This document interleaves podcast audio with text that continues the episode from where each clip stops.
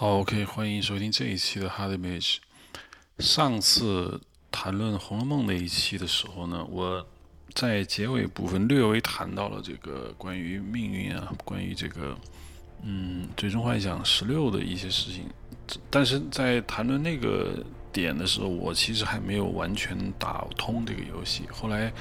录完那期播客之后呢，我花了几天时间把这个《最终幻想十六》啊最终完成通关。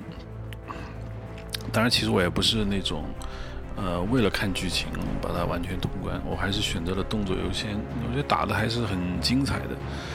那么在通关之后呢，其实我对《最终幻想》那个游戏有一些想法。呃，这一期可能就会聊一下关于这个游戏。呃。印象做来以后，我其实对游戏谈的不是很多啊。当然，我在之前的很多期节目中谈到了《最终幻想》，但是我是从《最终幻想七》开始的，一直到八、呃九十，然后十三，其实十四、十五就没玩，因为呃十五玩了大概有一半的流程，后来我就放弃了。十四因为是网游，所以我就绝对没玩。所以其实我是对他的那个游戏有很多年的一个沉淀。所以这次玩完《最终幻想十六》的时候，我的感觉还是很强烈的。当然，在很多人看来呢，这可能又有很多人来进行批评。嗯，其实我也听到了很多批评，但是我一点都不觉得这些批评有多大的道理，因为对我来说。我觉得，呃，《最终幻想十六》的故事是非常完满的，是非常精彩的。它可能，呃，不像 FF 七那么讨人喜欢，因为现在的游戏玩家已经跟我那个时代有很大的不同了。我觉得最大的一个区别在于，现在的游戏玩家，他们在玩游戏之前，其实脑海里已经有很多，呃，提前都设计好的一些。一些观念吧，对于玩游戏其实不是那种完全的投入，这是我的感觉啊。他们会把自己拆分成好几个自我，有一个自我在评论剧情，有一个自我在评论啊战斗系统，有一个评论，有一个自我在评论各种各样的，比如道具啊，或者甚至有一些在专门分析这里面的女生或者是男生谁更漂亮，谁更帅。呃，我觉得，嗯，就大家似乎想去扮演一个全面客观评价李中克这样一个一个形象，然后就提出很多批评。其实对我看来，这一点就特别就变得无聊了。因为玩游戏是一个，就你想玩啊，你愿意玩，然后你玩了，然后呢，我不要对玩的东西要求非常高，它给你带来快乐，我觉得你就应该。全盘接受。如果有一些东西它不给你带来快乐，OK 就算了，你就可以放下不玩。但是很多人还是很热衷于提出各种各样的批评。对于我来说，我玩游戏我很少对游戏提出什么批评意见，因为对我来说最大的批评就是你不谈论它。那么最好的，我觉得就是你在里面找到了优点。我一直说。找一个东西的缺点一点也不难，难的是你从一个事物中发现它的优点。这个我很少谈论我对于这一方面的想法。很多年前拍戏的时候，呃，当时拍一个电视剧，然后我们的男一号，呃，我就不说是谁了，嗯，男一号是个我特别喜欢的一个男演员，他跟我说，哎，呃，导演晚上我们要不坐下来吃吃饭？我说好啊，好，我们就约了几个主创吧，大概有。有摄影啊，编剧啊，反正很多人在那饭桌上，饭桌上大家就吃一七嘴八舌的聊嘛，啊，就说这个戏有什么什么问题，什么问题。那个男主角突然对着我，其实也不是完全对着我，对着大家说：“你们说毛病能显得你们有多聪明吗？这毛病谁看不出来？任何一个普通人都能发现各种各样的问题。问题在于你是否在里面找到优点，哪怕是一无是处的东西，你是否能找到优点？”听完这句话，听上去像是抬举我，其实并没有抬举我，但是我对那个话印象特别深，所以我今天花一点时间来谈一下这个《最终幻想》，但是我不谈任何关于什么战斗系统啊什么什么的，我只谈它的神学架构，因为对于我来说，这个故事最大的一个特点就是让我想起了《最终幻想十三》。那么上一次在那个播客，呃，《红楼梦》的播客，我提到了《最终幻想十三》，其实。之所以让我有这种感觉，是因为这个故事跟《最终幻想十三》有一个非常密切的联系，就是它描述了人和神的关系。《最终幻想十三》里面的故事，我相信啊，玩过十十三的人会有感觉。那个里面故事非常的奇怪，可能也是我第一次去认真的去讨论啊，在一个故事中，你讲述一个人和神的一个一个他。所谓一个体系架构问题，这是对于亚洲国家的叙事来说是一个很罕见的一个东西。可见日本人做《最终幻想》的至少这批人吧，他们受西方化的影响是非常非常深的。你就先别说《最终幻想》这个这种游戏类型，我认为不一定是呃日本人最最擅长的，因为最一开始这种冒险题材，尤其它的魔法有它的这个故事架构，嗯，它实际上是跟西方的。这个骑士小说，包括古代的这个魔幻故事有直接关系，那都不是亚洲国家的原创。日本的传统的神话里面是没有这些东西的。但是日本从大正时期到明治维新，啊，不不对，从明治维新到大正时期，再到昭和，一直到后来的这个，一直到现在，那么日本西化应该超过了一百五十年。所以他们对于西方东西的接受程度是非常快，也非常的深入。所以我在玩最早的游戏的时候，就其实那个时候还比较幼稚，就觉得，哎，为什么他们的名字全部是啊西方人的名字？然后你不觉得违和？就觉得，哎，一个日本人选用西方人的名字作为故事的主角，然后整个一整个架构全部是西方，呃。像亚瑟王那个样的骑士小说、魔幻故事的背景，你不觉得有特别难受的地方？这不仅是 Square Square 这样干，任天堂其实也是这么干，所以你觉得有点奇怪。后来我觉得他们的故事，呃，越来越不像亚洲人平常讲的故事，尤其是你当你玩中国的这个电子游戏，什么《仙剑奇侠》《金庸群侠传》的时候，你会觉得啊，这就是我们的自己的文化。但是你放到日本的时候，你会觉得很奇怪，他们不是。呃，你特别容易理解的那种文化，他们的《勇士斗恶龙》也好，《放浪冒险坛》也好，包括这些《最终幻想》系列也好，它其实跟魔法、跟骑士精神有很大的关系，但是还没有大规模的讨论人和神的这种关系。到《最终幻想十三》的时候，突然觉得他们开始讨论人和神。《最终幻想十三》的故事，嗯。我现在不能够完全的把细节回忆起来，但是总体上来说，它是一个神决定抛弃人，然后把人类全部杀死，然后回归原始呃大神的这么一个故事。嗯，我当时玩的时候，我就觉得很很有一点震撼感，当时还写了一个很长的文章，现在这个文章我都找不到了啊。然后最终幻想十六。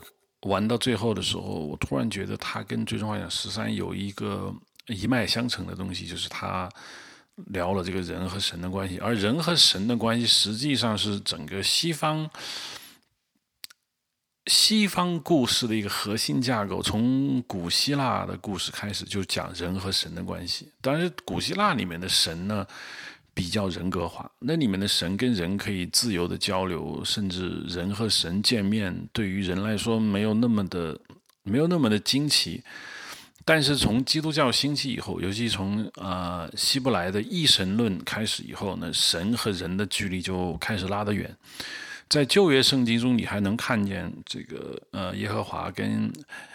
跟这个摩西啊，或者跟亚伯呀，还能够直截了当的聊天跟亚伯拉罕还还能够聊上天但是到了新约圣经里面，神已经不再跟人有任何的交流，他通过一个中介，就是基督耶稣进行交流，而且基督耶稣所谈的话，人都很难理解。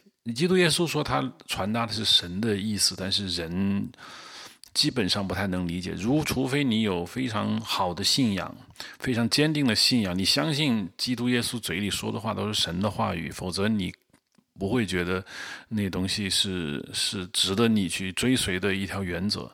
所以，讲述人和神之间的故事呢，我觉得是西方故事的一个核心重点。自从有了基督教这个叙事一开始啊，尤其是新约圣经，新约圣经不得不说是一个，我觉得是一个非常。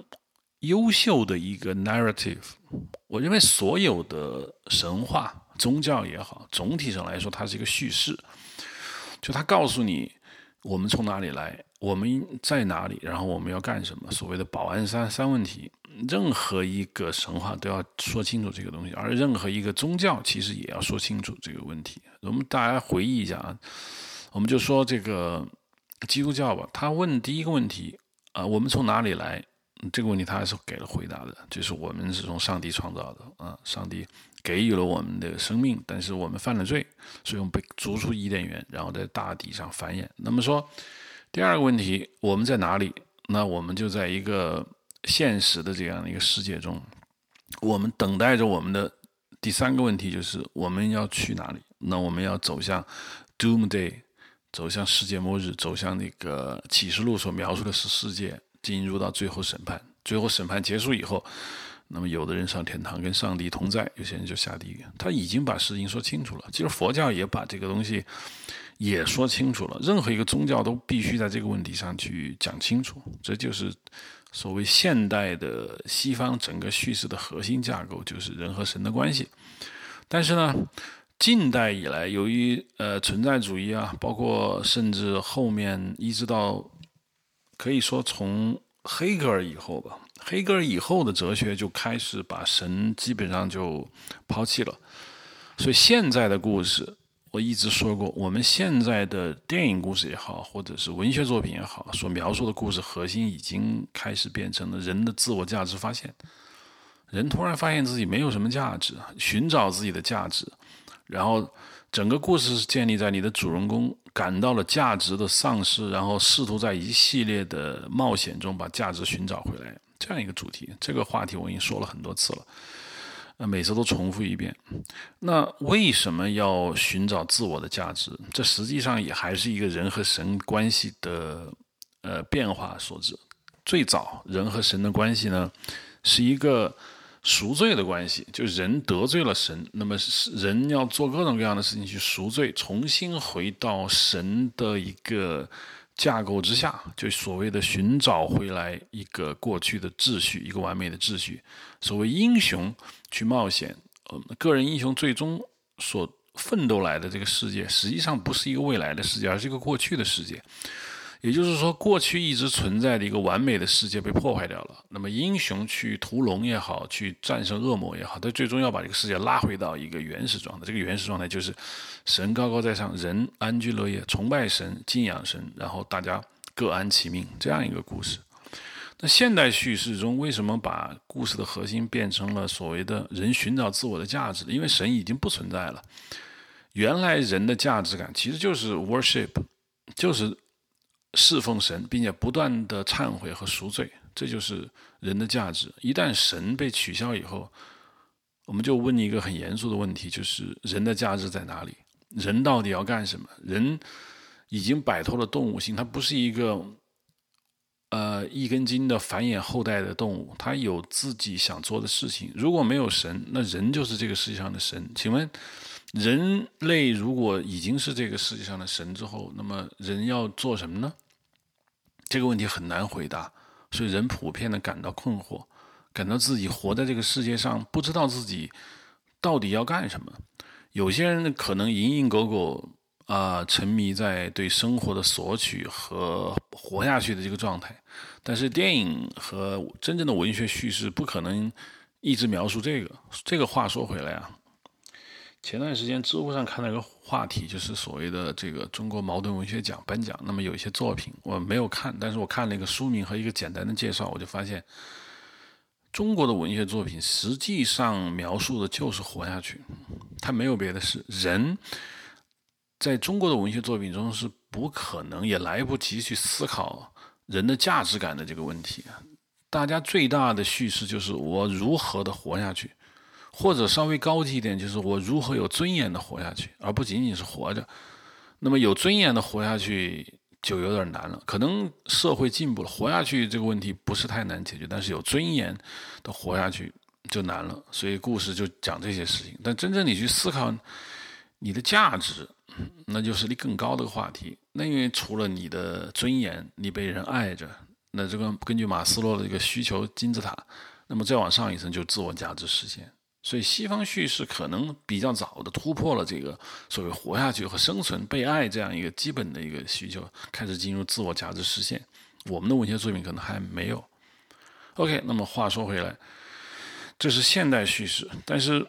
回到最终幻想这个讲述人和神的关系上面呢，我之所以觉得震撼，是因为这个里面不仅是一个所谓的传统叙事问题，因为神人和神的关系，尽管呃听众可能不像我这样去有意识的去总结或者去想，但是嗯，人和神的关系实际上呢，呃已经被讲过很多次很多次，大家也可能也觉得比较司空见惯，但是。到了最终幻想这个十六这个故事，依然能让我产生一种震撼感。我觉得来自于它里面有一种非常奇妙的和传统的人和神关系不一样的东西。因为它讲述了一个跟诺斯底教派和新柏拉图主义有关联的一些思想。这个思想是过去讲述人和神这个关系定位的整个主流叙事所不太一样的地方。这就我们就回到。说什么叫做诺斯底教义？什么叫做新柏拉图主义？什么？他们和这个基督教的这样一个一个故事传统，甚至和不仅是基督教，就总体上来说，它是呃整个从两河流域一直到近东文明所发展出来的一神论，整个从欧洲到以色列这样的中东这一整个这一个大范围的整个神学是。是一脉相承的。那他们所描述的这个，这个以基督教神话体系、神学体系为基础架构的东西之外，其实还有一些不太为人所知的东西。这就是我说的，呃，诺斯底啊，或者是新柏拉图主义。所以我今天要聊的就是这个几个小问题，关于这个呃《最终幻想十六》的故事中的几个小问题，都是跟我说的。呃，新柏拉图主义和这个诺斯底有关联的《最终幻想》里面呢，比较让我意外的就是这里面出现的这个大反派 Artima。这个 Artima 呢，他称呼我的我们的男主角 Cliff，Cliff 或者叫什么啊？叫 Mutus，缪托斯。当第一次他在这么去称呼我们的男主角的时候，我就开始有一种很奇怪的感觉。为什么叫他 Mutus？这个 Mutus 实际上是一个希腊词，就是 M-I-T-H-O-S。这个如果大家玩英文版的这个游戏的话，其实它就是就是这个词。这个缪缪托斯呢，嗯。它的意思是什么？它的意思原本的意思就是呃，mythology，就是就是神话的意思。它有的时候呢，它是讲这个话语啊，或者是情节啊，或者一系列所谓的 sequence，就是一系列连着发生的事情，这个就叫做 sequence 或者叫情节。然后在亚里士多德非常著名的一本书叫《诗学》，呃，诗歌的诗，学问的学，在这本书里面呢，他就是用了这个呃，mu。应该怎么说？缪托斯这个词，去形容所谓英雄或者是叙事中的主人公所经历的一连串的事件，他是用这个词的。当然，这个词原本的意思就是神话啊。但是在亚里士多德里面呢，他实际上是用了这样一个概念，因为诗学是我觉得编剧必须读的一本书，虽然听上去好像。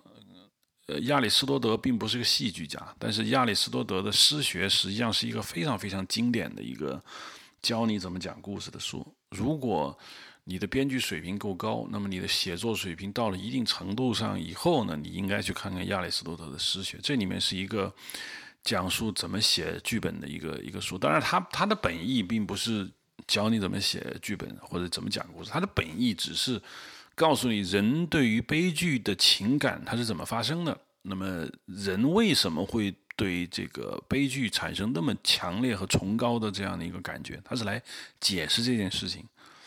在这本书里面呢，呃，英雄必然要经过一系列的事件，观众并不知道这个事件到底是要干什么，但是观众知道一件事情，就是这个事件之后，英雄获得了他命定的这个安排。就，准确的说，mutos 这个词呢，在亚里士多德的诗学里面可以理解为一种 fate，就是命定，或者是话语，或者是情节。当然，这个话语这个词呢，我们一会儿要说。那个 mutos 它原本的意思是神话，但是它有时候变成话语，是为什么？好像神话和话语这两个词实际上是有联系的。我说的话语就是所谓的 word，w o r d，这个词在英语中呢，就是指呃谈的话、句子、词汇，或者我们简单的说，word 的意思就是一种叙事。神话到底是不是一种叙事呢？神话其实就是一种叙事。神话的它是叙事的一种，但是叙事呢？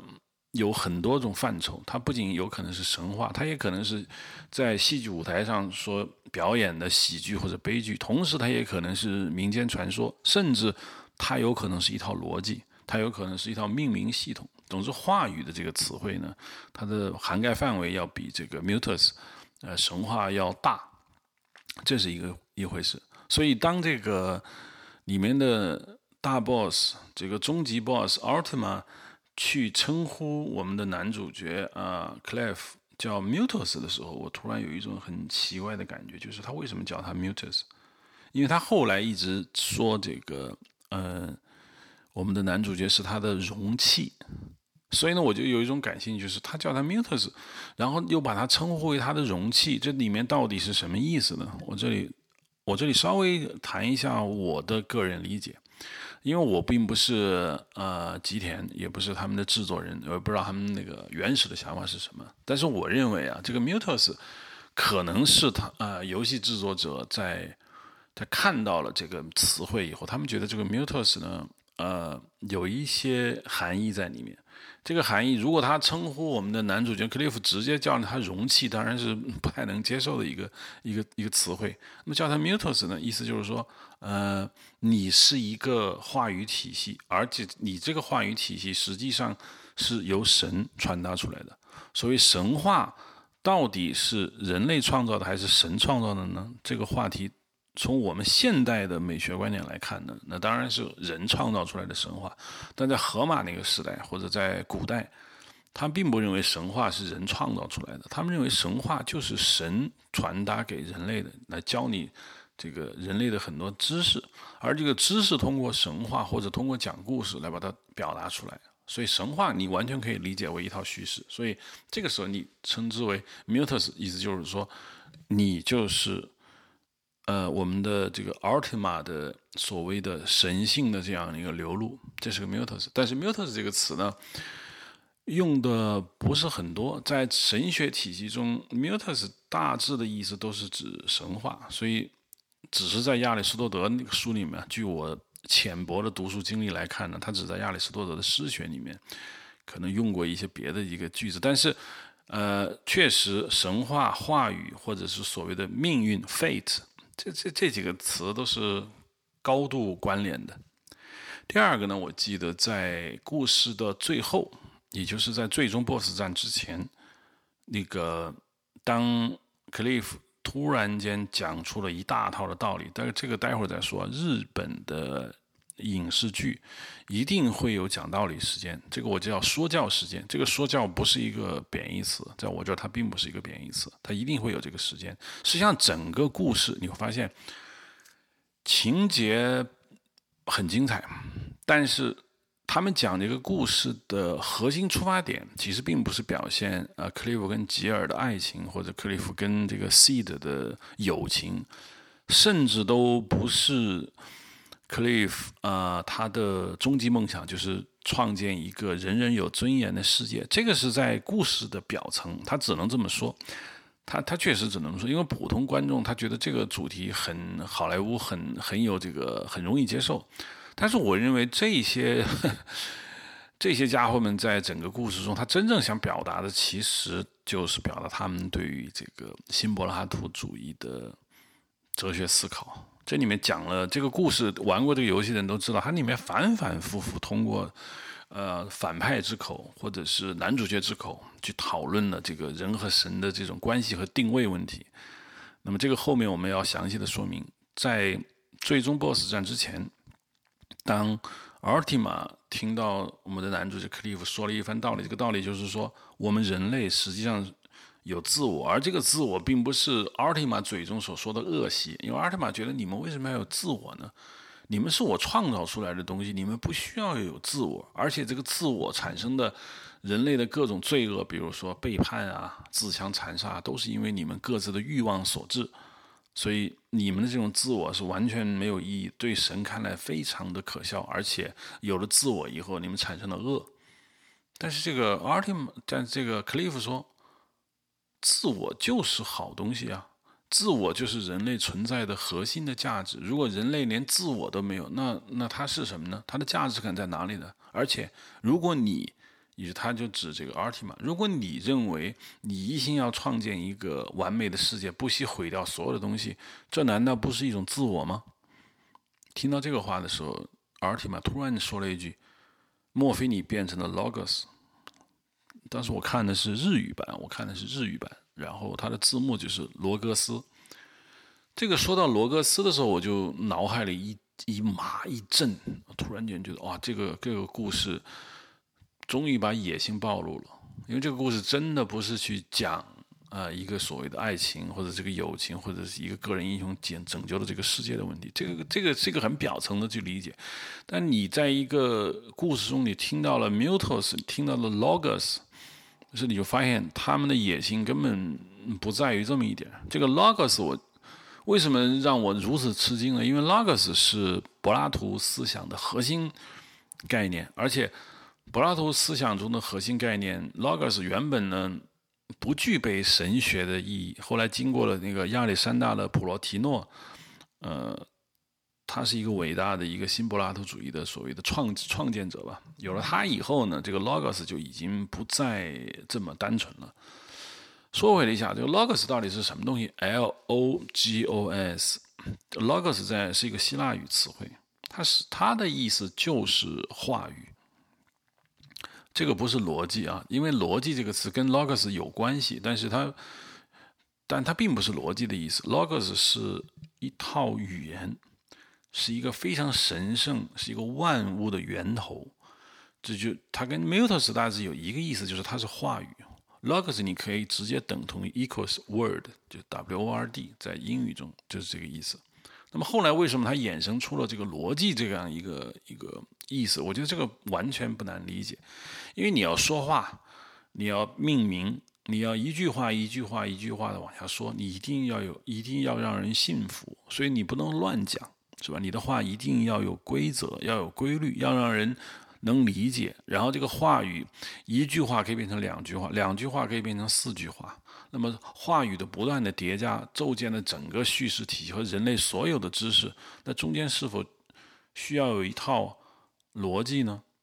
所以“逻辑”这个词从 logos 呃衍生出来，我觉得这个是很正常的一件事情。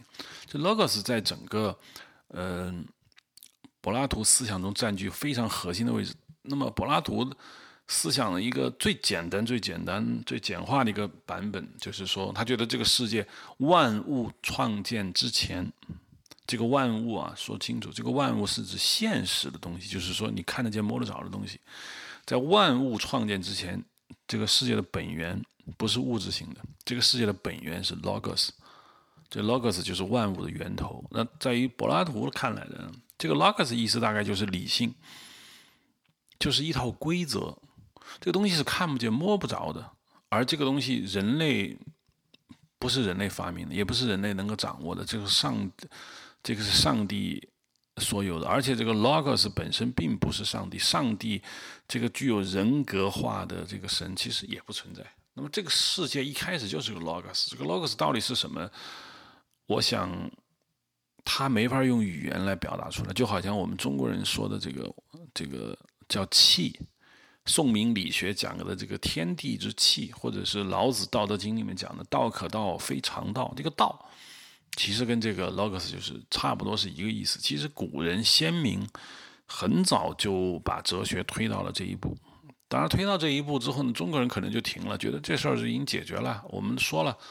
万物都是道，都是气，那还有什么可聊的呢？这剩下的事情就不聊了。那么，可能在西方他会把这个事情具体化，但是从柏拉图开始呢，这个 logos 就是就是就是万物的起源，就是呃柏拉图的思想。那么基督教认为上帝创建的这个世界，那么是万物的起源就是上帝。那上帝到底是不是 logos 呢？这是个非常非常复杂的问题。呃，上一任教皇应该是上一任教皇，十六世本笃，本笃十六世拉辛格，就原来阿根廷的大主教，他就说过一句话，说这个基督教要永远的记住，它就是一个罗格斯的宗教。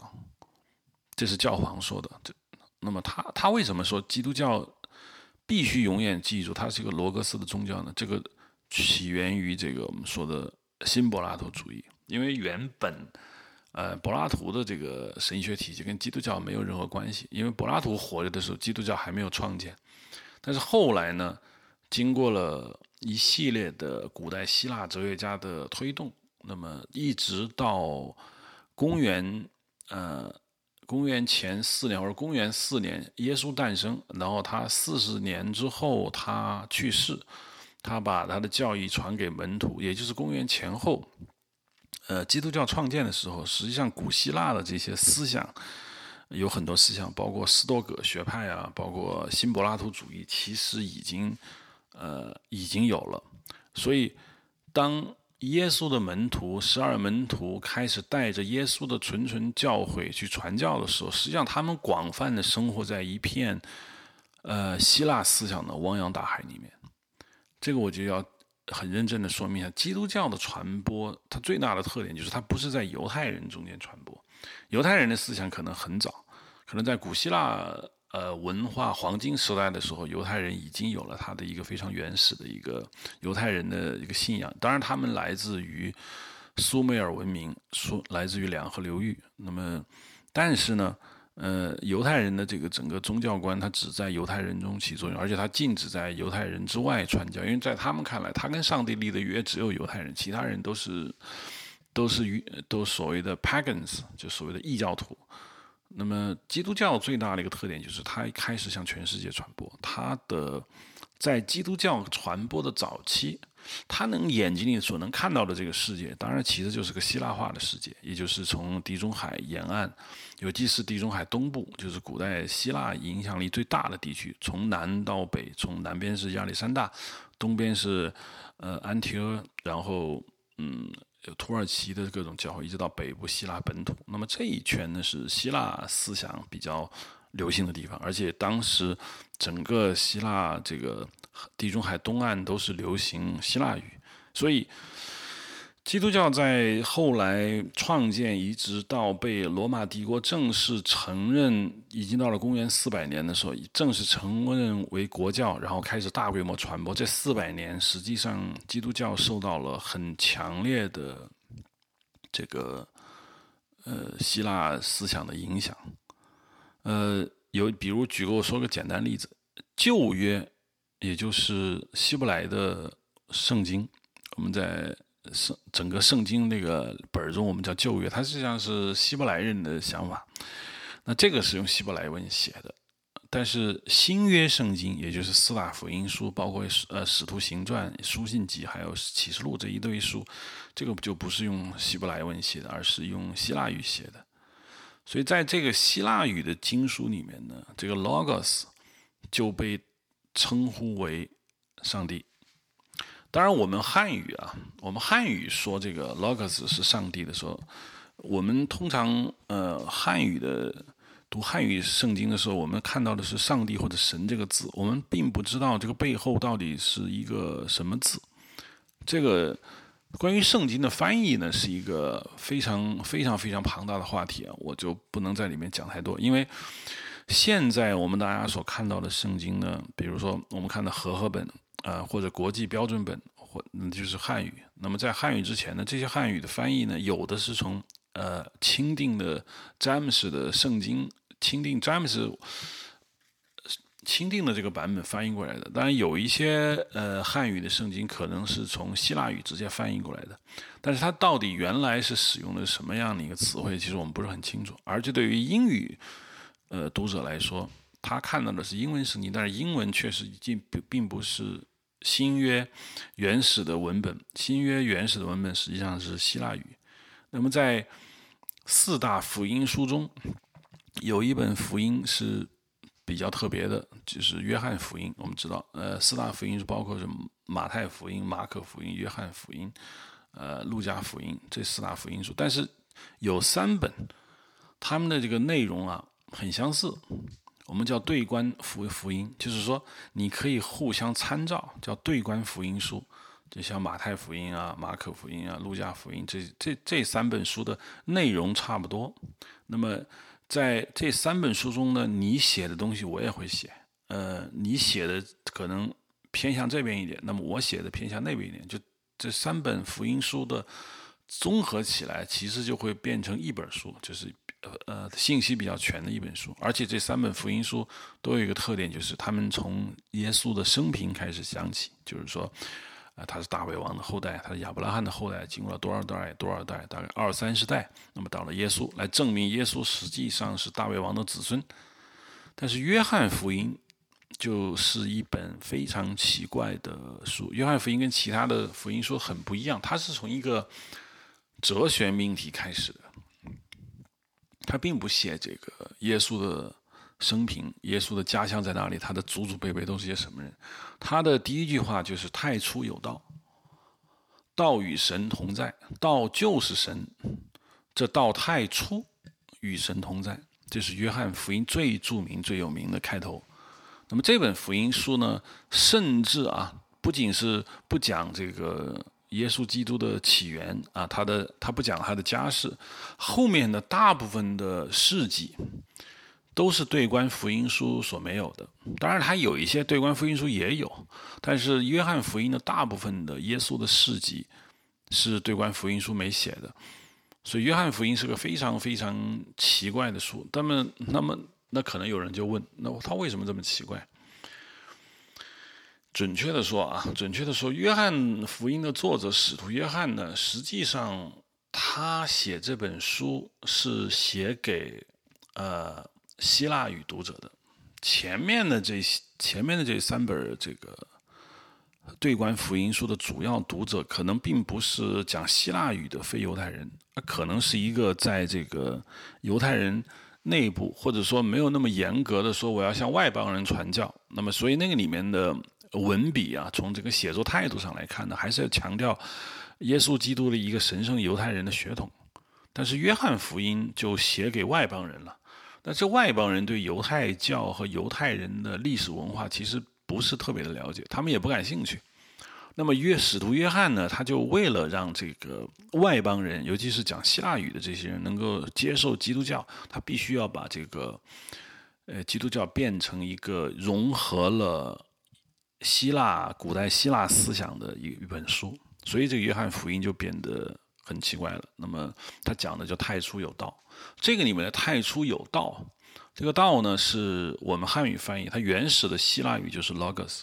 他而且他说，“道就是神”，这个 “word” 就是 “God”，他的意思就是这样，就是说神，所谓上帝神，其实就是 “word”。那么 “word” 在在是英语翻译，它原始的词汇其实就是 “logos”，所以 “logos” 就是神。而 logos 神的这个位置呢，是被约翰福音定下来的。所以我们就话就说回来，当《最终幻想十六》的最终 BOSS 战之前，阿特玛他说：“哎，莫非你们人类，或者尤其说你这个 Cliff，难道你变成了罗格斯？意思就是说，难道说你变成了神？”这下把这个奥特曼吓得不轻，因为他原来觉得你只不过是个 mutos，OK，你只不过是我神流出来的一个话语，是我们那个容器，你的位格、你的力量、你的你的品级还不太够。但是如果说你就是 logos 的时候，那实际上就已经暗示了克雷夫克雷夫已经变成了跟呃奥特曼同样的一个位置，就是就都是神，所以最终不是人和神的大战，而是神和神的大战。当然，对于奥特曼来说，他是不可能接受这样的一个现实的。他培养的是人类，而且他觉得这还是一个具有巨大的缺陷的人类。他们有太多的自我，他们有各种私心，他们有各种各样的满以为有道理的一些想法。他认为是根本就是，这只能是一个容器，一个体温，一个一个桶，一个 一个碗。啊，一个杯子，它它怎么能有思想呢？它不应该有思想，它就是一个杯子而已。所以当他说哦，你难道是你变成了 logos？他真的恐慌了。他这一恐慌，恐怕就预示着最终他会被这个 Cliff 打败的这样一个结局。这就我说的这个 logos。这个 logos 呢，实际上他。使徒约翰使用 logos 这个词的时候呢，有人说啊，这个不是很清楚，因为至于这个约翰福音到底写作于几几年，其实也没有定论，因为没有人知道到底他写作于什么时候。其实他是不是使徒约翰写的，嗯，也不是很清楚。但是从这本书的行文上来看，他是借用或者改造了呃亚历山大的菲洛的这个哲学思想。这个亚历山大菲洛是谁？这个我们一会儿再说，因为亚历山大城，呃，是一个非常牛逼的城市，这么很多人都在亚历山大这个待过，所以后面要讲的亚历山大的菲洛或者亚历山大普罗蒂诺，这两个人实际上是把这个古代的希腊柏拉图思想和呃基督教神学架构把它结合起来的两个推手之一。当然，普罗蒂诺可能更加重要一些，因为菲洛本人呢。他实际上是菲洛，实际上是在亚历山大城居住的犹太人社团的一个领袖。他实际上是一个代表，相当于一个议员。他还负责任向当时的罗马皇帝去呃告诉或者呼吁整个犹太人在，尤其是呃亚历山大的犹太社团的一些请求。所以对他来说呢，他实际上还是一个标准的犹太人。他还没有将这个古希腊的这个思想和柏拉图主义完全推进到一个现代的基督教的一个神学架构，但是他他起了一个部分的作用。真正把这个把这个呃柏拉图思想变成了基督教神学架构核心思想的是后面的这个亚历山大的普罗蒂诺，这个我们后面再说。我们现在说约翰福音的作者呢，使徒约翰他借用或者改造了亚历山大的菲洛的这个哲学思想，就是说。呃，上帝就是 logos，但是后来呢，这个关系又发生了一些少许的变化。因为如果上帝就是 logos，那么耶稣是谁呢？耶稣是 logos 呃的化身，或者耶稣是 logos 创建出来的，这里面就有一个小小的一个哲学问题，可能不太容易解释。就是我们说 logos 是什么东西？logos 是一套理性。是一个理念，甚至是真理。这就是为什么《最终幻想十六》里面的这个阿尔提玛永远说自己是真理的那个意思，就是他就是真理，真理就是 logos。但如果说这个东西就是上帝本身的话，那么上帝的位格就有一点点的奇怪了，因为真理或者是逻辑或者是理性这些东西是可以被人类所掌握的。这确实可以被人类所掌握，因为人如果不能掌握理性，或者说像阿尔提玛说的啊，你必须要回归真理，你必须要了解这个真理，你必须要懂遵循真理的指导。那么至少这个真理是可以被人类理解的。一个能够被人类理解的东西，它就是上帝吗？至少菲洛不这么认为，普罗蒂诺更不能这么认为。其实柏拉图也不这么认为，柏拉图。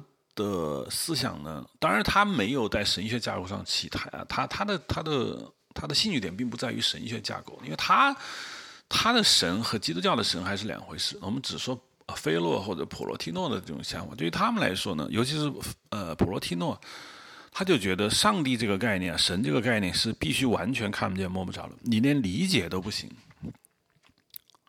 所以他必须要把这个上帝跟人类彻底的隔绝开，就也就是说。上帝并不仅仅是 logos 本身，上帝不是 logos，logos 是上帝的产物。换句话说，是上帝先创造了 logos，然后呢，logos 变成了耶稣基督，也就是耶稣基督是 logos 的 incarnation，就是他的化身。所以先有 God，然后有 logos，然后 logos 变成了耶稣基督。啊，所以呢。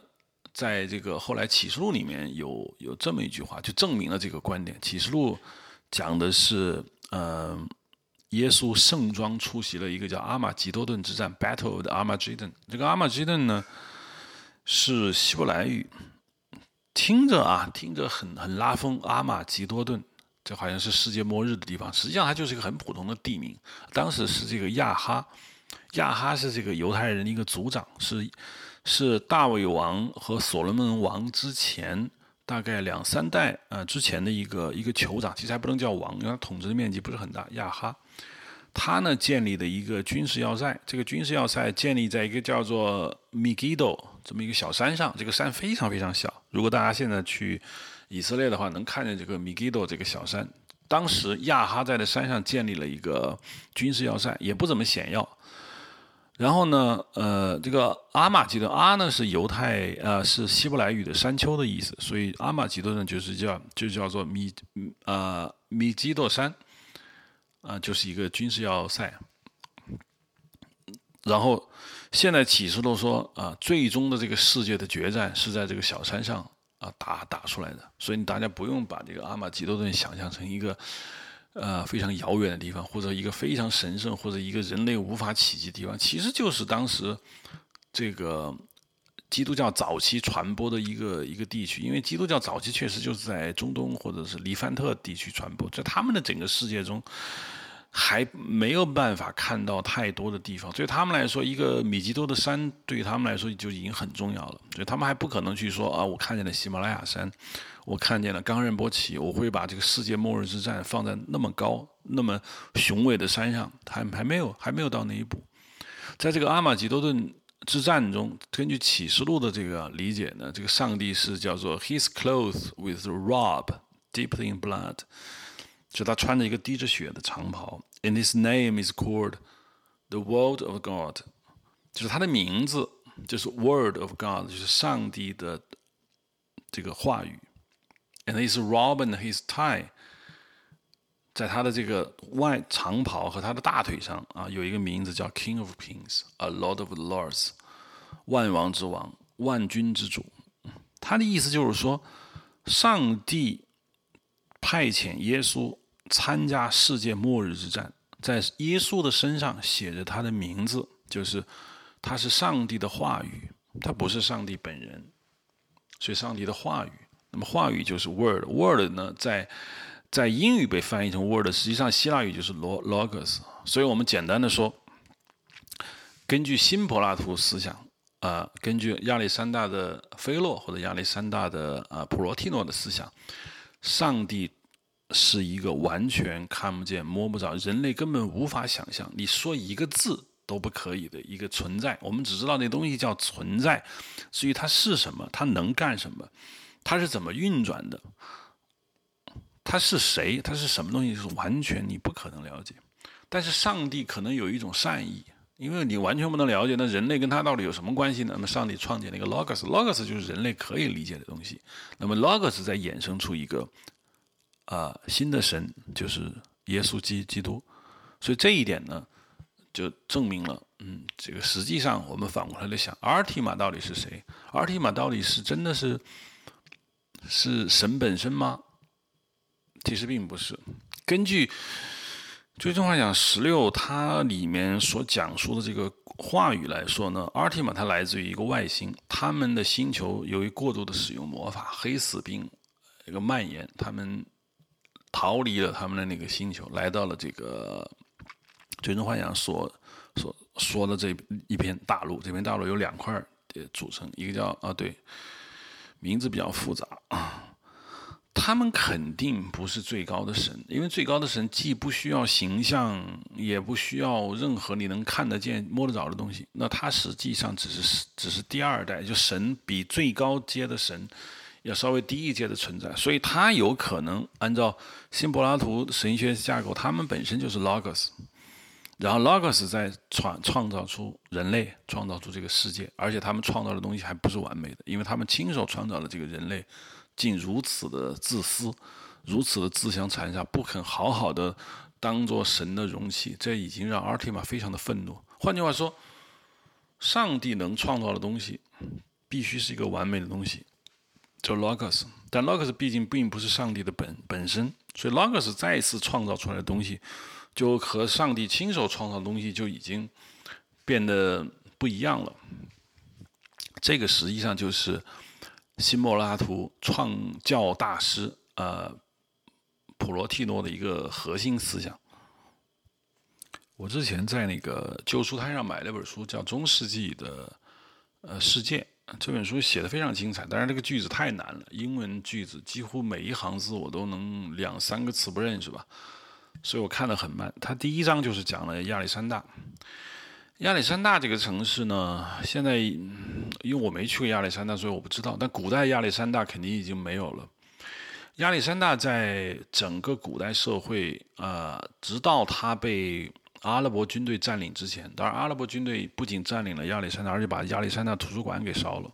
那里面我觉得有一句很有名的一句话，就是，呃，哈里发手里还有一个将军占领了亚历山大之后烧那个图书馆。有人当然那里面那么多学者就劝阻他说：“你为什么要烧呢？这个亚历山大图书馆可能是世界上最大的图书馆，而且保存了极多的人类的财富。”这将军说：“为什么不能烧呢？如果……”亚历山大的这个图书馆里面的书上的内容是我们古兰经有的，那我们古兰经已经有了，留它也就没有用了。如果它里面的内容是古兰经上没有的，那就不需要存在，更应该被消灭，所以烧了。乍一听呢，就你觉得有点嗯，这个居然无言以对，好像说的好有道理啊。所以亚历山大呢，在古代社会，尤其是在其实，在罗马帝国创建之前，它已经是一个很繁荣的一个城市。一直到罗马帝国晚期，亚历山大一直都非常多。所以，很多学者、很多著名的哲学家都在亚历山大生活过。这就为什么我们说菲洛或者说普罗蒂诺之前，我们要加一个亚历山大的菲洛和普罗蒂诺。当然，这么说并不是说他们生活在亚历山大所以特别牛逼，而是因为叫菲洛或者叫普罗蒂诺的人太多了。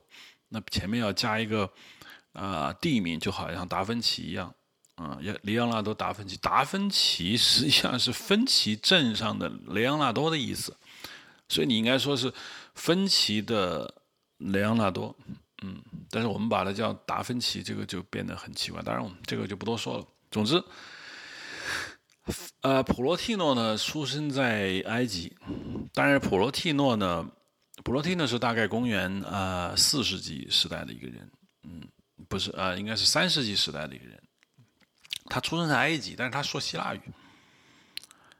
实际上，他有可能是一个嗯希腊的移民的后代。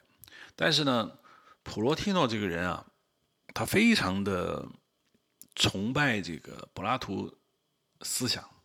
而且他跟一个非常坚定的柏拉图思想的信仰者完全一样，他极度鄙视这个现实世界，他认为这个现实世界是最高至善思想的一个不完美的复制品。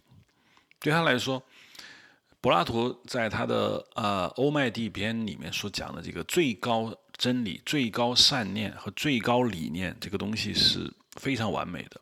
那么整个这个世界为什么又不是完美的呢？因为这个这个世界不是最高理念的完美的复制品，它是一个不完美的复制品，所以这个普罗蒂诺对自己的就极度鄙视，他从来不提自己的，比如说出身啊，他出生在哪里啊，或者他的父母是干什么的，他的一切一切他的个人信息，他完全不跟任何人说，这是因为他觉得这与他所从事的活动格格不入，因为。普罗蒂诺本人，他就是要去将柏拉图思想中的最核心的精华进一步的推广开去。因为当时柏拉图当然很早了，比他早很很很久。柏拉图的思想已经被几代学生传承，可能已经离柏拉图思想的核心可能有点远了。他一直在求学啊，他一直在寻找合适的老师，但他听谁他都不满意。直到他后来碰到那个柏拉图的一个孙子辈的学生吧，名字我有点忘记了。听找到他以后，他才说啊，这就是我要找的人。从那以后，他开始精研这个柏拉图思想，终于将那个柏拉图思想所谓发扬光大。这就是变成了后来这个知识界给他起了个新的名字，叫新柏拉图主义。所以，真正把柏拉图思想和基督教完全的勾连起来，创建。整个基督教神学体系的呢，是就是这个普罗蒂诺，但普罗蒂诺本人并不是一个基督徒，而且在他的著作中，他似乎从来没提到过基督教这回事。至于基督教最后的神学体系变成了他这样不是普罗蒂诺的本人的意愿，而他因为他不是基督徒，他不关心。但是呢，呃，后来基督教早期的所谓的教父哲学，所谓的教父哲学，就是指在亚历山大城吧，不仅在亚历山大城，而且在土耳其的一些大的传教点，呃，出现了一群教父，比如像俄利根啊。比如像爱人纽啊，这都是古代教父赫赫有名的这些人。这些人呢，都生活在东部呃地中海。他们呢，普遍的就感觉到啊，原始的基督教的那些教义，尤其是使徒直接传承下来的教义啊，不是太精致，有太多太多的犹太人的这个呃犹太教的这种思想，而且犹太教的思想不利于对全世界进行传播，就好像。跟佛教的关系非常像。这个禅宗为什么能在中国发展起来，就是因为知识分子觉得原始佛教的那些思想啊，很快就被掌握了，而且他很快被掌握以后呢，你知识分子得不到一种快乐，就是这么简单的思想，你让我去信仰吗？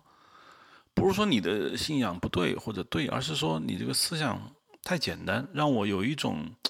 吃不饱的感觉，我们说的句俗话就是这个意思。其实出生在这些亚历山大城啊，呃，这些教父们，俄里根或者爱人纽这些人也好呢，他们面对信徒的不断的追问，他们就会发现，原有的基督教的这个神学架构啊不太严密，很多思想，很多很多想法呢经不起推敲。比如我们说个简单的例子，耶稣是上帝的儿子，那耶稣到底是不是神？这个问题就很难回答。到底他如果他是神，那么耶稣为什么还会被钉死呢？嗯，耶稣为什么还会胆怯，还会哭泣，还会被背叛呢？耶稣如果是神的话，他拥有绝对的全能，能够把整个世界所有不利于他的人全部给扫荡了，怎么还会被犹太人陷害，然后被关起来呢？好，他如果是人。当然就更不好聊了。如果他仅仅单单只是个人的话，那么耶稣身上的这个神性一旦被拿掉的话，那么到底应该信仰谁呢？我们信仰一个虚无缥缈的上帝吗？可是基督教的上帝又不可能是犹太教的那个耶和华，随时随地跟人交流，甚至随时随地的可以进入到人类社会。其实犹太教里面的那上帝很像古代希腊神话中的宙斯。它是可以直接显现在人类面前的，它是可以直接参加到人类的斗争过程中。他对谁不满意，他就亲手把他灭了，而且他会说话。但是到了基督教，显然你不能塑造一个人格化的神，那样跟犹太教太相似了。但是如果一个不非人格化的神，一个完全你不可能交流上的神，那人类怎么样去获取知识呢？获取 logos 呢？OK，那就是耶稣。所以这个问题。当越来越传播的越来越广的时候，这些教父们就需要把整个基督教的这个神学体系，包括他的哲学思想，把它往上往上推到一个更高的阶层。那么借助的理论来源是什么呢？很显然，那就是柏拉图思想，也也就是所谓的古希腊的哲学思想体系。不仅是柏拉图，还有斯多葛，呃，斯多葛学派，包括赫谟克利特的很多思想。这古希腊哲学思想最终汇集到基督教的传播过程中，建构了这个呃基督教的神学体系。基督教神学体系在教父哲学被发扬光大以后，变得尤其的精致，尤其的呃可以说尤其的完美，已经变成了一个非常严密的一个架构，所以你你就很难再跟他们，你不太能够驳倒他们了。像我们以前在教会里，可能你有好多问题。啊，你可以问牧师，牧师有时真的不能回答你，因为这些问题充满了一种哲学思辨。但是在教父面前，尤其是俄利根啊，包括后来奥古斯奥古斯丁嘛，在他们眼中，这天底下已经没有回答不了的问题。尤其是奥古斯丁，我觉得是一个这里稍微插一句，尤其是奥古斯丁，那个非常非常著名的一个思想，就是很多人都问过的一个问题，一直没有回答，就是说，你们说上帝是全能的？那这个世界为什么有自然灾害？为什么有种族仇杀？为什么有天灾人祸？那既然他是善的，又是全能的，他为什么不阻止？如果他不能阻止，那他就不是全能的，是吧？你说上帝说我不知道，呃，我不我不太清楚这些事情发生，他就不是全知的。一个既不是全能的，又不是一个全知的上帝，他还是上帝吗？这个问题非常考人。很多很多的教父，尤其是地方的神父、神父们回答不了这个问题。奥古斯丁站出来了，他给出了一个我认为是一个迄今为止基本上最完美的解释，他叫做啊人的自由意志。他的核心观点就是说，上帝爱人，给了人自由意志。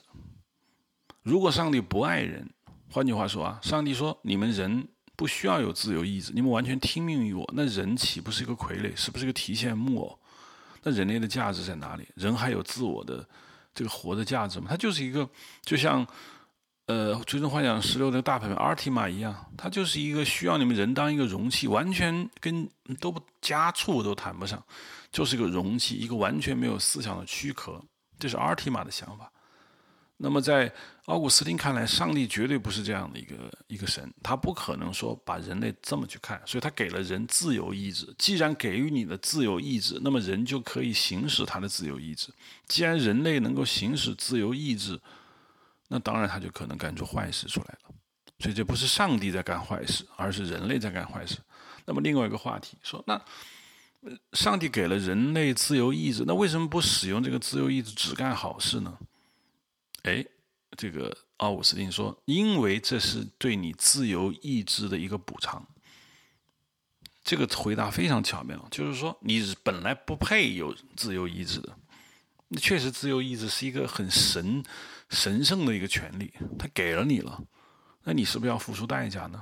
代价就是罪恶，代价就是天灾人祸，这叫做对自由意志的惩罚。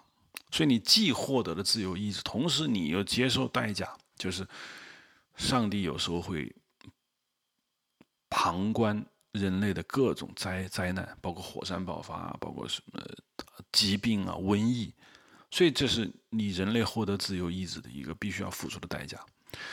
我觉得奥古斯丁这一套解释基本上可以逼得我哑口无言，我就没法聊了。这个话题，这个这个问题确实就被他就被他这个解释的。我说这个意思就是说。奥古斯丁也好，爱人纽也好，或者俄俄利根也好，他们都是把这个古希腊的哲学思想，呃，传播这么多年的哲学思想，融汇到还略显简单、略显原始的基督教的这个教育中，把整个基督教的这个神学体系，把它把它完整的架构出来。那么我还说了，这个实际上 logos 的思想还来自于这个斯多葛学派。斯多葛学派呢，这个。不太能够解释什么叫斯多葛。有人说斯多葛学派是个享乐学派，这个啊，这个不太对。可能他把这个斯多葛学派和那个犬儒学派啊给搞混了。犬儒学派其实也不是享乐，犬儒学派呢，嗯，有点随遇而安的那个意思。但斯多葛学派其实也有随遇而安的意思。在整个斯多葛学派中呢，嗯，他是教导人呢对。自身进行自我控制，还有对毅力的这样一个培养和发展。他认为人呢具有这种破坏性的这种情绪，所以你人的主要的工作就是要克服自己的负面情绪，或者叫破坏性情绪。所以斯多葛学派就认为，如果你想成为一名这个呃公正、正直，而且脑子清楚，所谓脑子很清晰的这个思想家，你就必须要理解什么叫做理性。就是你是靠理性活着的，你完全可以控制自己的情绪。在斯多葛学派看来，这个理性就是 logos。这个 logos 在斯多葛学派还不具备神学的架构，他们还没说 logos 就是什么什么本源呐，是什么创建的万物啊，他们还没说这个话。他们只是说人类必须去理解什么叫理性，因为斯多葛学派天然的就发现最重要的东西是人必须非常理智的活着，所以呢。它里面有一个很著名的一个比喻啊，斯多葛学派一个著名的学者说：“他说，他说那些没有理性的人就好像被拴在一条车子上的狗，那意思就是说车子去哪，那个狗就得去哪，不管你愿意不愿意。那个狗非常的愤怒，那我不想去东，但是车子向东，它只能跟着往东走，所以它会越来越烦躁。可是它最终它无法逃脱这个命运，它因为它被绳子拴着，而它又力量又斗不过车。”所以，对于斯多葛学派来说，他说，人类应该关注自己的个人的伦理和道德的福祉。至于外部事物，他不想聊。你说他也就是说，斯多葛学派拒绝去讨论抽象世界，他认为这个人类不要去讨论那些，嗯，跟你不相关的东西，你只用关注你自身的技能。所谓各种不切实际的概念都不要聊。人的最重要的事情就是顺应这个世界，随波逐流。它里面有很多个有趣的故事，都聊过这个斯多葛学派。就是说，好像他有一个学者在一条船，那个船上有在海面上航行的时候有这个暴风雨。等暴风雨来临的时候，这个学者就在里面很安然。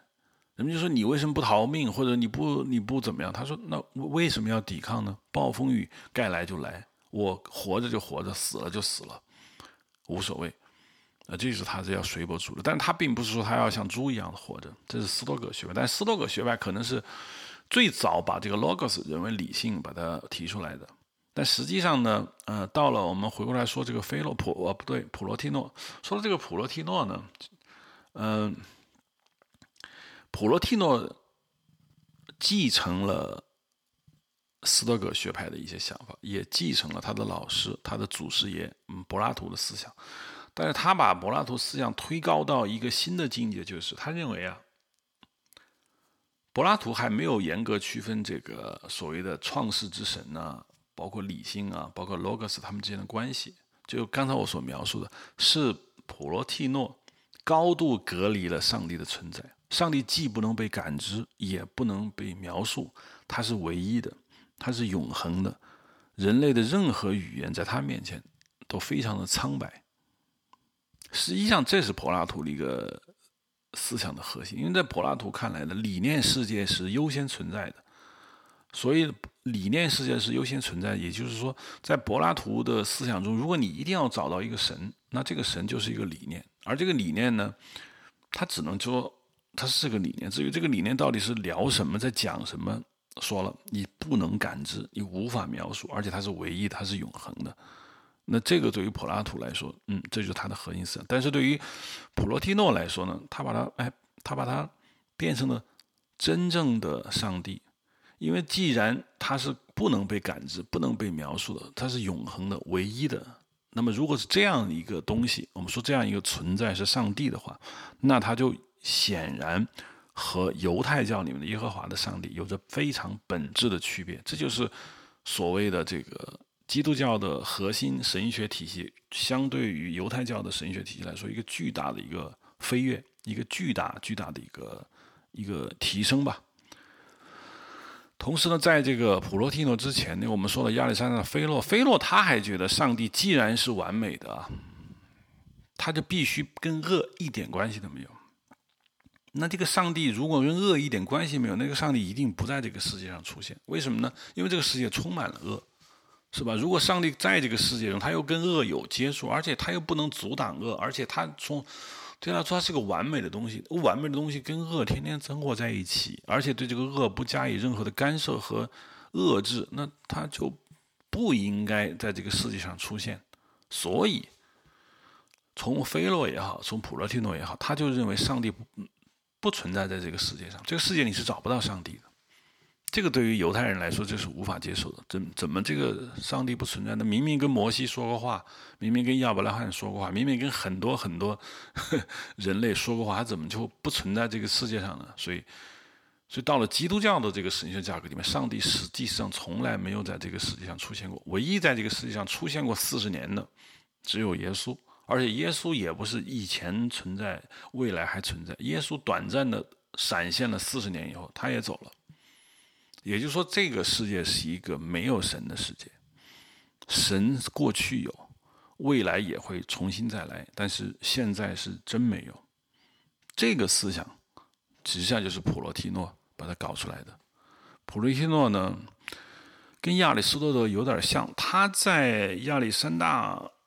待了十几年吧，他后来离开亚历山大了，跟亚里士多德，亚里士多德在雅典求学吧，一直想追随柏拉图，但是好像柏拉图那个后后来，呃，据说亚历山大啊呃，据说这个亚里士多德是柏拉图的呃最好的学生，但是柏拉图最后死的时候没有将自己的学员啊，就是留给了亚里士多德，而且留给了他的一个亲戚，这可能激怒了 亚里士多，亚里士多德就走了。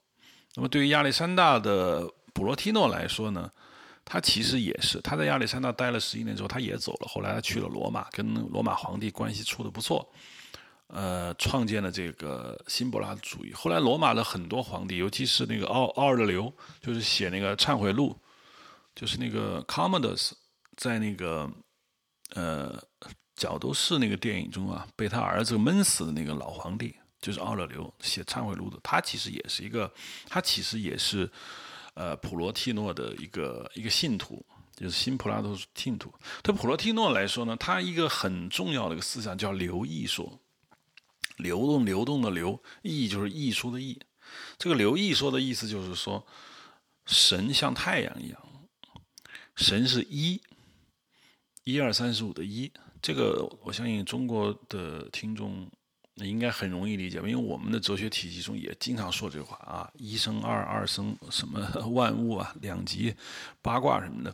他就说一啊，就是就像太阳一样，太阳呢发射出光，它不断的向外发射。太阳是世界的本源，而这个本源既是善。当然，太阳是一种比喻啊，它并不是说整个世界是由太阳创造，它就是这个世界上面的这个善意，它像太阳一样发光。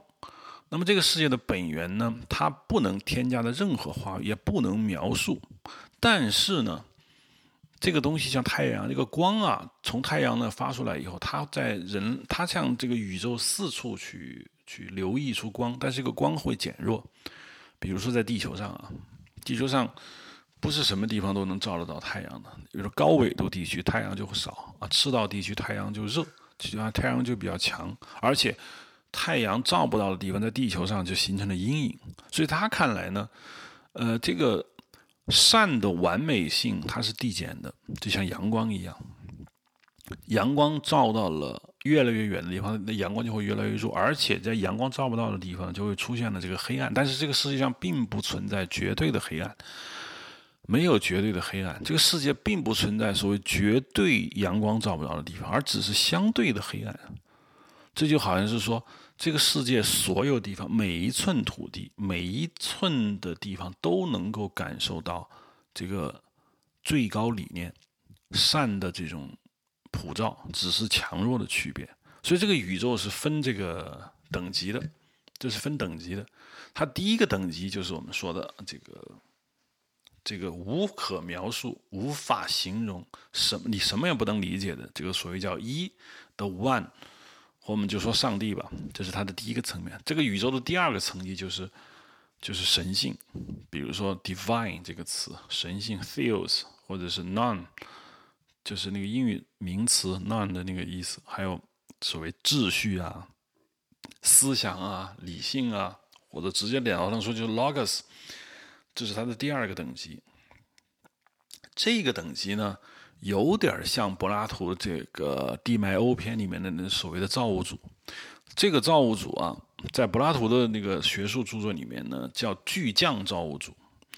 这个叫德妙哥，这个是后面呃诺我要讲诺斯底教派的一个比较重要的一个观点嘛。这个这个造物主不是我们普通人所理解的那个无所不能的、完美无缺的一个造物主。在柏拉图的这个《地脉欧篇》里面的这个德妙哥啊，就是个工匠。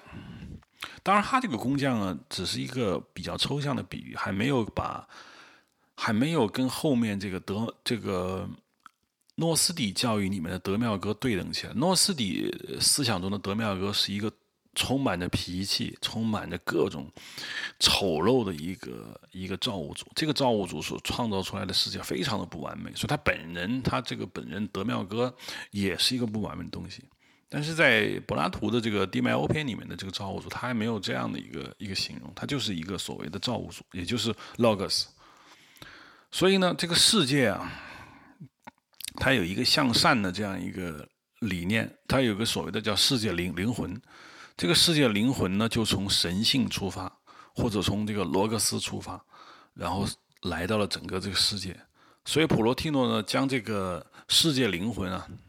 分成了这个两个层，所谓的世界灵魂，呃，到人类的灵魂，这是第一个层。所以人类的灵魂当然比这个所谓的世界之灵，哎，要稍微低一点。然后还有一个大自然，这个大自然呢，就是属于最底层了。所以从世界灵魂中间过渡到人类灵魂，然后过渡到物质，而这个物质在于这个普罗蒂诺看来呢，就是世界的最低存在的这个标准。所以对于这个柏拉图的啊，对于亚历山大的普罗蒂诺来说，这个世界就分成四个等级。第一个等级就是不可言说的那个存在，第二个等级就是 logos，logos 呢演化出了世界灵魂。那么第三个等级就是人类灵魂，就是我们人类的灵魂。所以对于柏拉图思想来说，灵魂是高于物质，而且灵魂比物质更早存在。那么最后一层就是所谓的这个物物质，这就是所谓不完美宇宙的一个层次问题。这么说就就就会存在一个一个小小的哲学问题。可能一般的听众可能说说到这儿已经就是已经云里雾里了，可能大家觉得这还有什么问题？你都已经把这个世界的层级分这么清楚了。那这里面问题是什么呢？就是原本神圣的这个灵魂，所谓世界之灵。从 logos 出发，他为什么要离开呢？他为什么他为什么不就待在 logos 里面呢？是这个是为什么？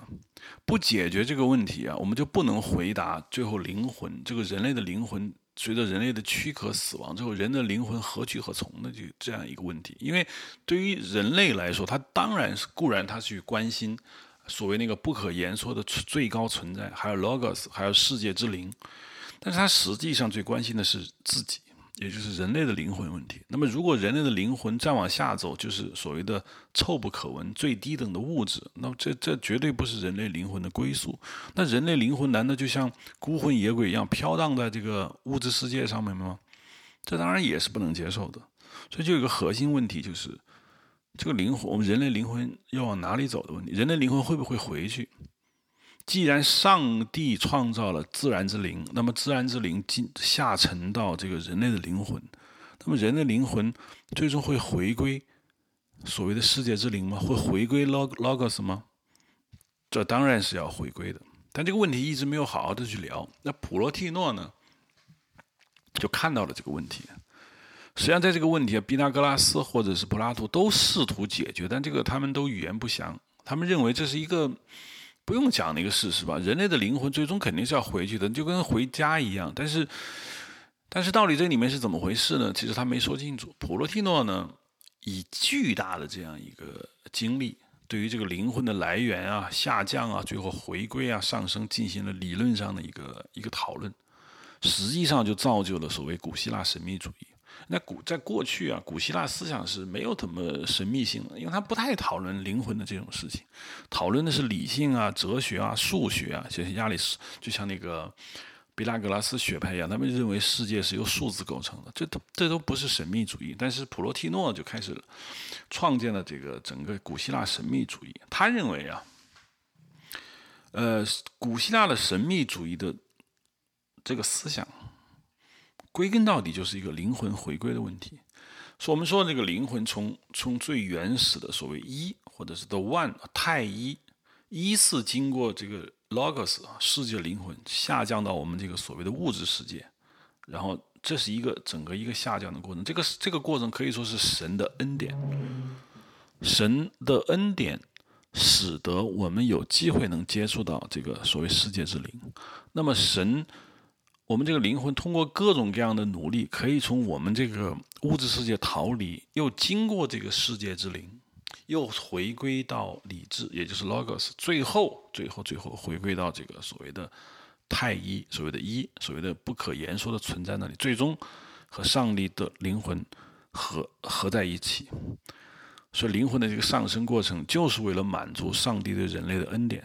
所以在同一条路上呢，我们这个路，我们这个路啊，实际上既是下降的过程，也是也也是一个上升的过程，最后回归到神圣。这个啊，是经典基督教神学体系中的一个核心思想，就是我们经常说，最后的审判到来之后，那那人类去哪里？人类都上升到了那个天堂，但人类上升到天堂，那死去的那些人怎么办呢？就有人提这个问题啊，说说从从耶稣诞生那一天开始，一直到审判之日到来，可能要过几千年、几万年。那这么多人都已经死了，他们没有活到最后审判的那一天。那么，请问这些人去哪里呢？那么解释就是，他们的灵魂回到了上帝的怀抱，和上帝的灵魂合并到了一起。而那些当时也就是在审判之日发生的那一个瞬间还活着的人，他们也会抛弃掉他们的躯壳。所以整体来说，并不是肉体的回归，而是一种灵魂的回归。而这种回归不是说把你摆放在那里，让你还还可以各自的活着，就好像我之前说的，呃，弥勒佛的。呃，极乐世界就是所谓的兜率院，或者是阿弥陀佛的西方极乐世界。那那那个里面的描述是你你你在那吃香喝辣的，有整天有这个吃不完喝不完的饮食。但作为基督教神学来说，你的躯壳是没有必要，你的各种饮食享乐都不重要，重要的是你的灵魂和上帝同在。这其实就是其实是其实是亚历山大的普罗提诺的一个思想，而这个思想呢，已经就是。诺斯底主义的思想了。说到诺斯底主义呢，这个我之前写的一个小说在知乎上可以看的，就是嗯，伊卡洛斯的坠落，那个就完全就是讲的这个诺斯底诺斯底主义的一个小说。其实，诺斯底是一个是一个现代一个术语，它来源于这个希腊词汇这个 Gnosticus，而 Gnosticus 就是拥有这个 nos 的人。Nas 就是之前我在几分钟之前说的，Nas 就是神性，就是知识，就是话语，就是 Logos。就它是指希腊化晚期，呃，和这个希腊化之前呢，宗教是一个多神宗教，整个希腊神话是个多神的。但是到希腊化晚期开始出现了，呃，基督教或者是犹太教这种一神论之后，产生了一种混合。说诺斯底主义呢，基本上就是当时的新柏拉图主义啊、菲洛的思想啊、犹太教啊，还有其他各种各样的一个神秘宗教的一个混合中产生的，尤其是基督教。诺斯底主义呢，实际上就是新柏拉图主义的一个升级版。那么这个思想实际是是在基督教的里面找到了它永远的一个栖身之所。但是基督教不可能永远接纳诺斯底主义，因为诺斯底主义的很多思想在基督教被被教父们呃确定为官方哲学以后，它就停止不动了。但是诺斯底主义的信仰者基本上都是知识分子，他们怎么能够停下来呢？他们当然不可能停下来。我之前讲过一个。也不是不是讲过，就是我之前有个很很有趣的一个聊天啊，这我问过很多人，你是基督徒吗？那么有一部分人说我不是，那为什么呢？他说我不相信这个世界上所有的宗教有区别，那我觉得基督教只是某一种宗教，但这个世界上有神，但是所有的宗教其实是一样的。那我说 OK，那你就是巴哈伊。把现代的巴哈伊宗教就是这个意思，就神都是一样的，耶稣也好，佛祖也好，安拉也好，都都都都是神，也有各种各样的神，或者是单一神，那也崇拜一个像新柏拉图主义所描绘的是一个太一的 one，呃，那种存在的 being 这样一个神。哦，说 OK，你既然相信所有人都是都是这样的想的话，那你就是巴哈伊。那有的人说我不是基督，因为我相信我自己。OK，然后。我说：“那你是知识分子吗？”他说：“我是个普通人。”OK，那你相信自己？OK，那就是一个很特别的。如果你是个知识分子，而且你只相信你自己，我说那你就是诺斯底。当然这只是开玩笑，就是诺斯底实际上是一个知识分子信仰的一个东西。为什么呢？因为诺斯嘛，就是知识的意思，它实际上是个秘传，有点像佛教到了晚期，它就是秘传，因为它。必定人这个动物就特别有趣，它无论在什么情况下，一旦一个事情发展到一定的高度，一个文化、一个语言、一个知识，一旦它发展到一定的阶段，它一定会分化出来，就一批叫做大众哲学或者是大众知识，这个是不能满足的，因为人和人之间有区别，人和人之间。在人格上是平等，可是，在知识、财富和这个聪明程度上，它是不平等的。所以，一定会有一部分人站出来说：“哎，我有一些知识是你们不知道的。”这就叫秘传，就像藏传佛教的这个密教一样。那诺斯底就是秘传知识的意思。他在这个犹太教，呃，他在基督教中确定了他的核心理念这个地位之后呢，基督教。尤其后面天主教，他为了维护自己的这个位置，他不能老改啊，老改的话，那人家就没法信了。所以，慢慢的诺斯底就变成那种异端，因为诺斯底主义的信仰者，他必须要继续发展。后来他成为异端以后呢，他又从这些呃存在过的宗教派别中又独立出来，形成了各种各样的所谓诺斯底的这个宗教。其实诺斯底主义跟诺斯底宗教基本上是同一个词。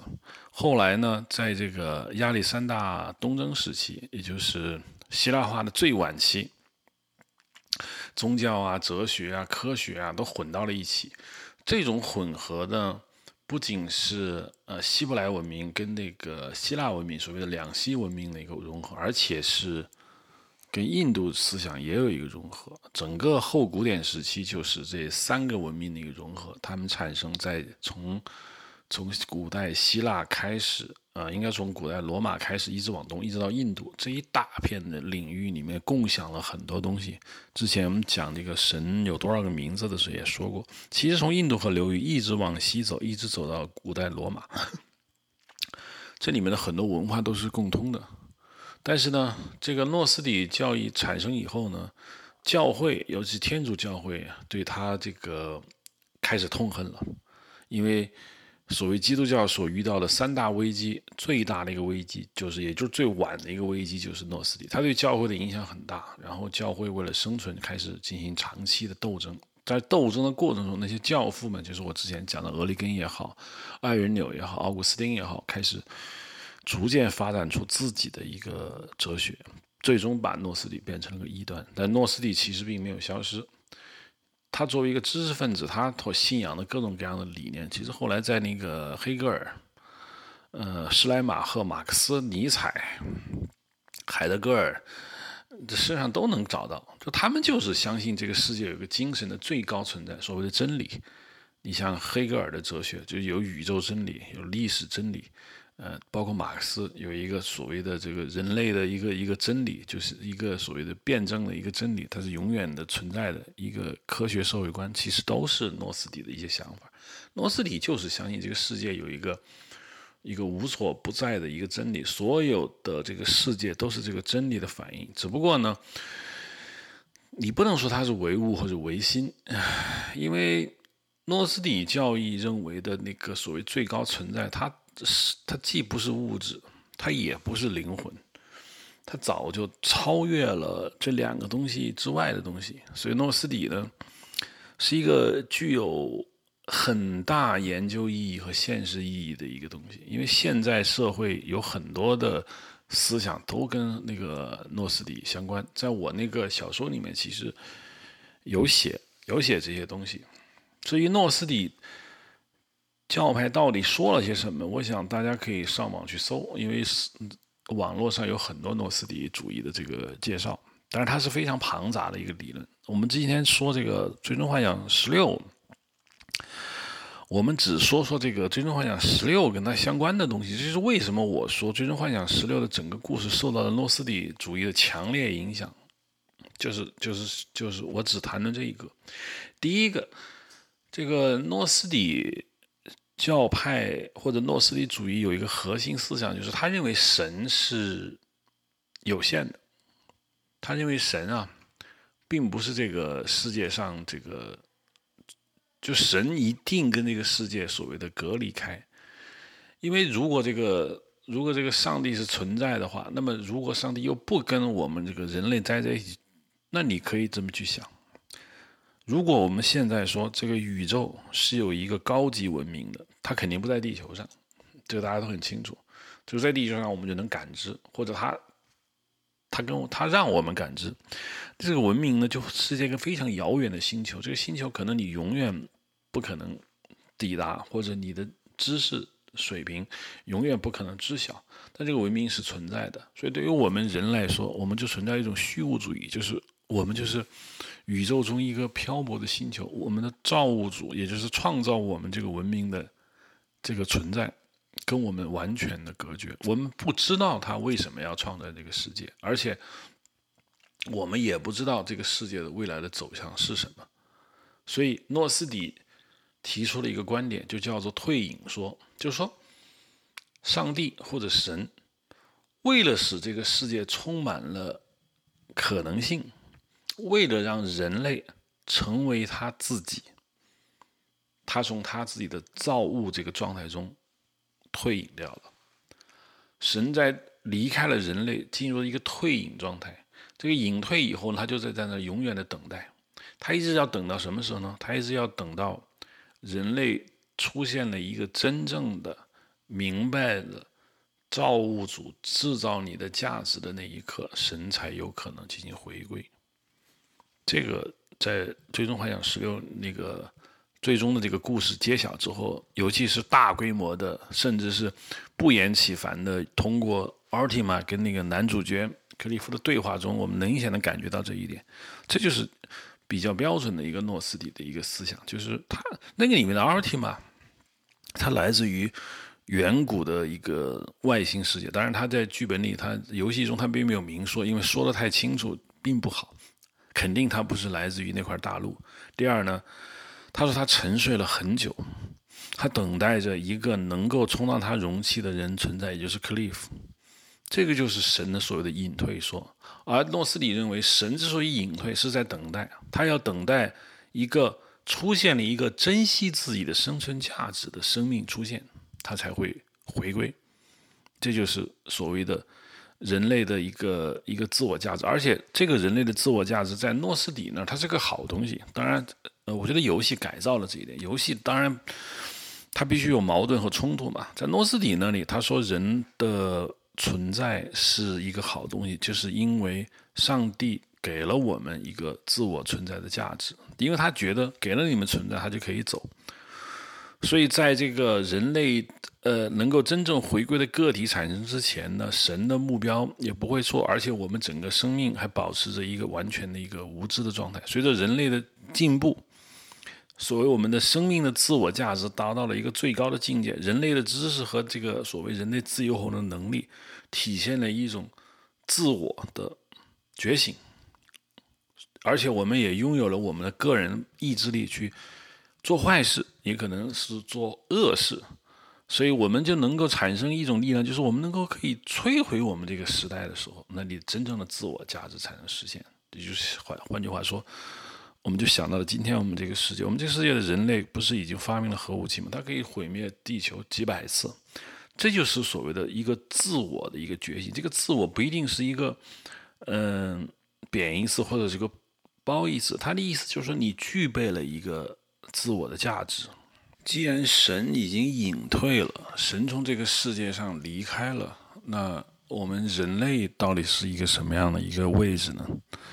这就是有个叫普留马思想。这个 pleroma 呢，是一个一个古代希腊一个一个词汇，意思就是，啊，就是一种所谓的灵魂的力量或者神的力量。所以在洛斯底人们看来呢，这个人类在一个没有神的这个世界中，它但是这个世界又充盈着一种叫遗勇的东西，A E O N。又又或者说叫做 pluma，它这个东西是人类所拥有的东西，它充斥着这个世界，它是人类用来恢复起人类神圣起源的一个失落的这个知识。这个 pluma 呢，可以被人类掌握，而且也必须被人类掌握。而人类在一个没有神的世界里面，人的自我意识觉醒，而且这就是神的礼物。就像我之前说的。他得到了这个神的礼物，他的最终的目的是要回归神，所以这里面是一个很复杂的概念。首先，他要承认神创论有问题，因为基督教的神创论是说，上帝在旧，尤其在旧约圣经里面，上帝创造了这个世界，然后上帝不仅呃惩罚了人类，而且上帝似乎在创造世界之后，他还在依然的在管控，因为。嗯，从亚当夏娃被逐出伊甸园之后，到了后来，嗯，变成了诺亚，然后后来是亚伯拉罕，一直到亚伯拉罕的子子孙孙，上帝一直在照顾的，就到了，甚至到了摩西，一直到了所罗门王，一直到那个旧约圣经结束，也就是大卫王晚期，圣经把故事讲到这儿的结束的时候，上帝一直都是存在的。但是在于，但是在这个我们的。诺斯底看来，上帝实际上是隐退了，而且他退出了这个世界。一方面，有一种观念是认为，上帝造好了这个世界之后，他就可以撒手不管，因为这个世界太完美，他不需要管。这就是牛顿他们说，上帝就像一个第一推动，整个世界像一个钟表一样，哎，他就可以靠着自己的行为规律去去运动。但这是一个物理学上面的一个解释。而伦理学学家或者道德学家或者普通人或者说所谓知识分子，他更关心的是道德。那么他就要解释为什么这个世界上充满了恶，充满了各种各样的不幸。这个牛顿是没法解释的。那么，那么对于呃诺斯底看来呢，神没有这个能力，他不能干预这个世界的运行，因为神是善的，他创造了这个人类，人类。得到了神的善，而且这个善是以给你自由意志为礼物做给你的，这是上帝最大的一个善。他给了你人类的自由意志，有神就退出了，就走了。他并没有能力干预，呃，这个世界给了你自由意志之后所遗留下来的各种问题，神就走了。我们人类有一个很大的问题，就是在传统的神创论里面，神不仅全能，而且。全知，而且是不停的可以影响到这个世界，所以人就没有价值存在，人就是一个玩物，就是一个玩物。但是在诺斯底看来，人是这个世界上最高级的一个存在。当然，人不是完美的，就好像在诺斯底看来，德妙哥也就是造物主不是完美的。而当然，造物主并不是我们说的那个太一，那个 the one，那个那个不可言说的存在。对他是一个造物匠人，这个匠人不仅是牛高马大，而且是充满了各种愚昧、各种无知、各种冲动，所以他造出的这个世界，哎，基本上是一个不完美的世界。而人类呢，也是这个是完不完美世界的一部分，但人是有理性的、有知识的，而且这个世界充满了这个叫 pleroma，人类能获得这个 pleroma，然后人类可以感受到神的善意，所以人类的灵魂。可以通过一系列的行为，最终回归与这个神远古时期留下的善的这个神合而为一。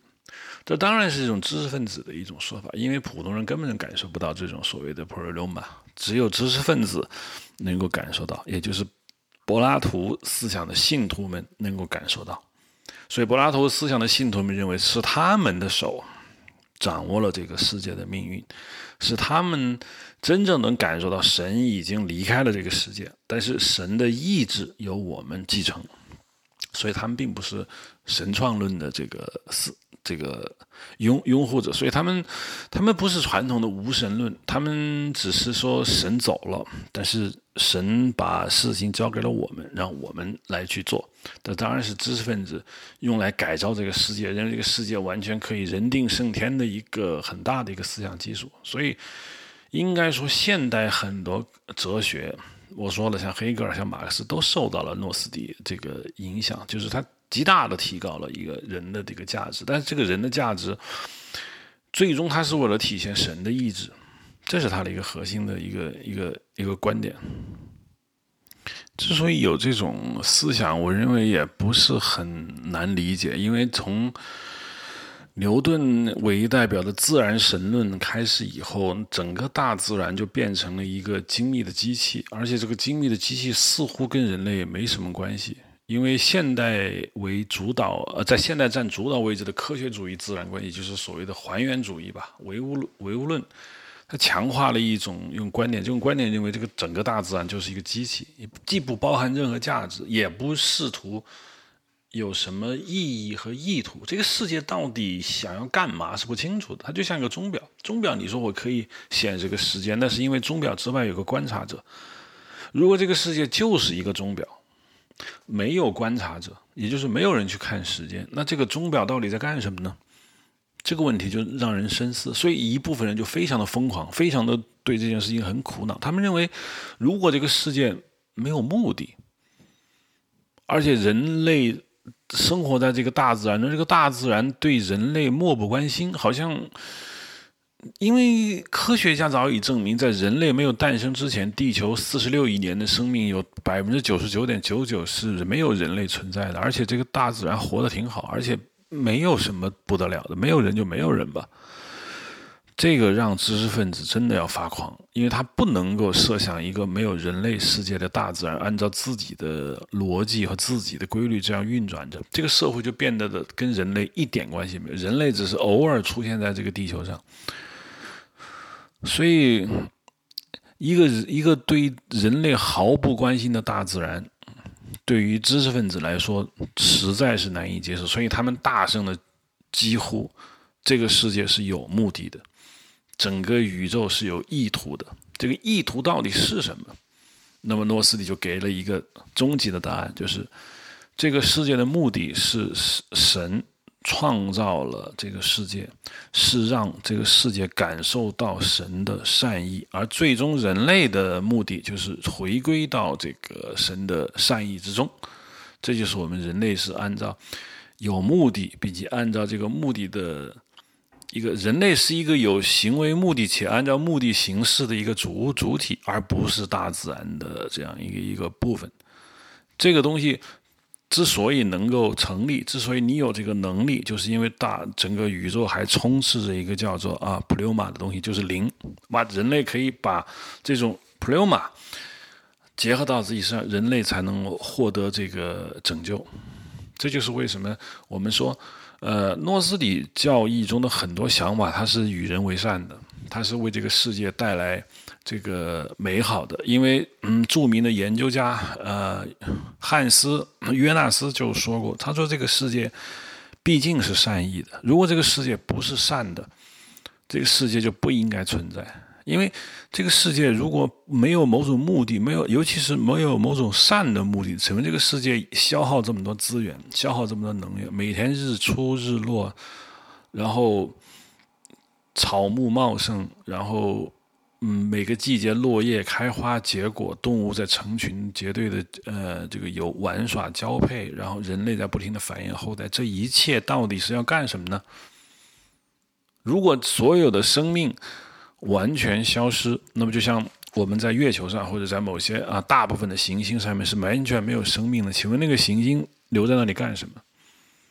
这个我想每一个听众可以自己构思一下。就是说，如果这个宇宙没有文明，没有生命，这个宇宙的价值在哪里？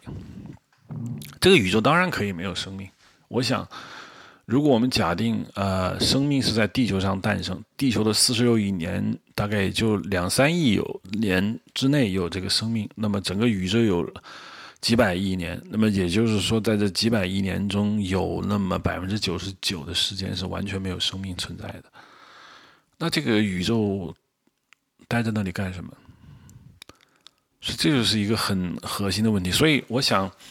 呃，就是由于呃，十六、十四世纪开始的科学主义占据主流之后，那么哲学家们，尤其是古希腊的这些流传至今的哲学家们，他们就开始思考这个问题。他们认为科学理论固然有它的很好的一方面，但是他们又觉得科学自然观存在着巨大的把人类架空的一个危险。他们一定要，他们一定要找到这个宇宙完整性的这个。恢复是他们的，是他们这个休戚相关的事情。这个天地之间一定要有一个神，这个神当然不是犹太神话里面的那个神，而是一个具备着某种目的性的一个一个造物主。当然不是说的德妙哥，而是一个远古的造物主。这就是大致的。呃，所谓的诺斯底的一个思想吧，你很难说这个思想是对还是错。但是我现在只是说，我们回过头来看《最终幻想》的这个整个故事架构，我觉得它跟诺斯底的教育很多思想是非常接近的。比如说，阿尔提玛他说：“呃，我们创造这个世界之后，我们就睡了，休眠了，而且不是阿尔提玛一个人在最终 BOSS 战之前，你可以看到阿尔提玛有很多个跟他长得一模一样的。”不能是替身，而是是他的同伴。他们就在那沉睡着，他们一直要等。阿尔蒂玛是要等这个克里夫这样的一个能够融合几大召唤兽的这种个体，但是这只是他的故事，因为最终幻想不能不说召唤兽的事情。但是从另外一个角度上来说，他这个意思就是跟诺斯底教义的想法是一致，就是为神是隐退了，神创造了这个世界之后。沉睡了起来，等待着人类发现它的价值的存在。这是一个，我觉得是诺斯底教育。第二，这里面一直在说一个自我，他一直在强调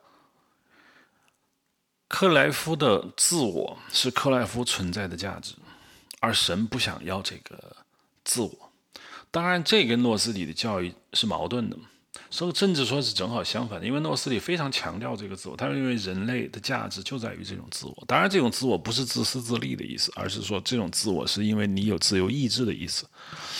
但是，能够把人类的自我和神的关系如此浓墨重彩的去弄出来，我不相信说吉田他们，尤其是呃编剧他们。是不了解，甚至是对这个诺斯底主义，甚至新柏拉图主义一无所知的状态，这是我绝对不能相信的一件事情。我认为他们一定是看了新柏拉图主义，他们一定是看了诺斯底教义的人的思想，他们突然觉得这是一个。这是一个核心问题。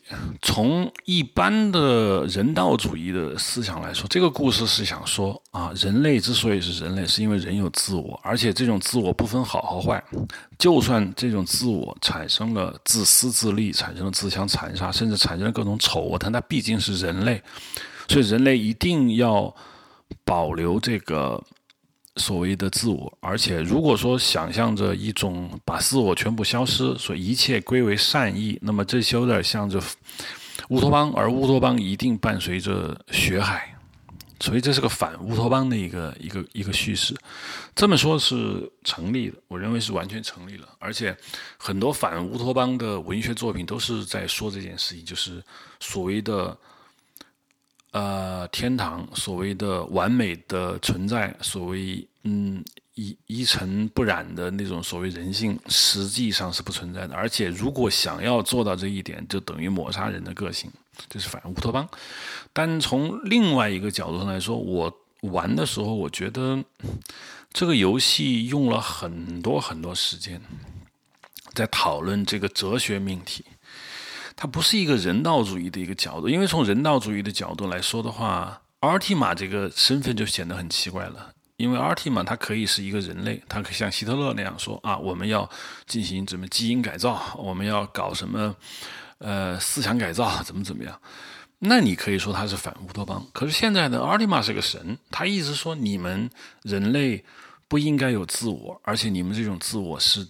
是有害的，是因为我需要你们是一个没有自我的存在，而克莱夫的想法就是自我是他们人类的这个价值。如果从神和人的对话来说的话，我认为这跟诺斯底教义的，它虽然是反着用，但是我认为一定有非常强的一个一个一个关系。在诺斯底的这个思想里面，人的自我是好的东西，因为人之所以有自我，才使得人有能力。认识和回归，通过人类灵魂回归到自然之灵，最后回到这个呃最终的创世之初的这种理性之中。所以，人类的自我是人类的存在的一个真实的目的。人类必须有自我。而不是说这个故事中自我跟自私有什么关系？其实人类的自我，它就算不自私，或者有什么各种各样的变体都无所谓。人类是有自我，这个自我的价值并不在于它好还是坏，而是这个自我是他有能力去理解神创造这个世界的善意，所以这是有一个自我。当然啊。我认为一个故事不可能去纯粹去讲啊，这个神学体系，纯粹是讲这个所谓我们哲学思想，那当然可能那个玩家是不能接受的。但是你可以从他这个故事的对于这些事情的关注程度上来说，他跟新柏拉图主义有非常非常强的一个联系。第三呢，比如说啊，这个故事中最终神失败了，这个神为什么会失败？是因为神也有自我，按照他的理解，这个里面神也有自我，这个里面阿尔提玛他也有很强烈的自我，他的自我体现在哪呢？就是他要干个什么事情，他一定要达到一个完美的世界。这个所谓建构一个完美的世界，就是他的自我。其实你在这个里，你可以在这里，你可以把这个自我换一个词，叫目的。也就是说，阿尔提玛也有目的。这个目的很执着，他一定要完成，所以他有了一种自我。换句话说，他一定有一个目的。而按照阿尔提玛的最终 BOSS 的理解认为，最好没有自我。换句话说，你们人类最好没有目目的。一旦有了目的，你们就做不到强大。这是他的逻辑。但是他自己也是有目的，他对自己的目的不能实现充满了恐惧，他很害怕，很害怕。他将人类的自我消灭这件事情不能成功。一旦不能成功，他很害怕他们的所谓的这个远古的外星文明无处安身，这他是恐惧东西，所以他并不能做到无惧，他做不到那种完全的无欲则刚，所以他最终失败了。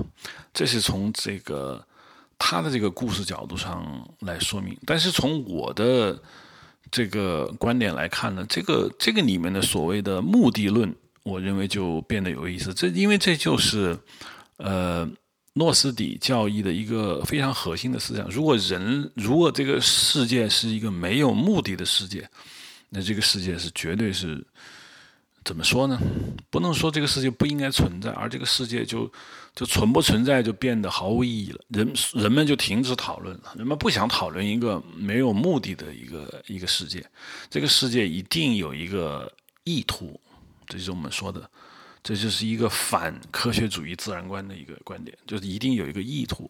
至于这个意图到底是能不能够制造成。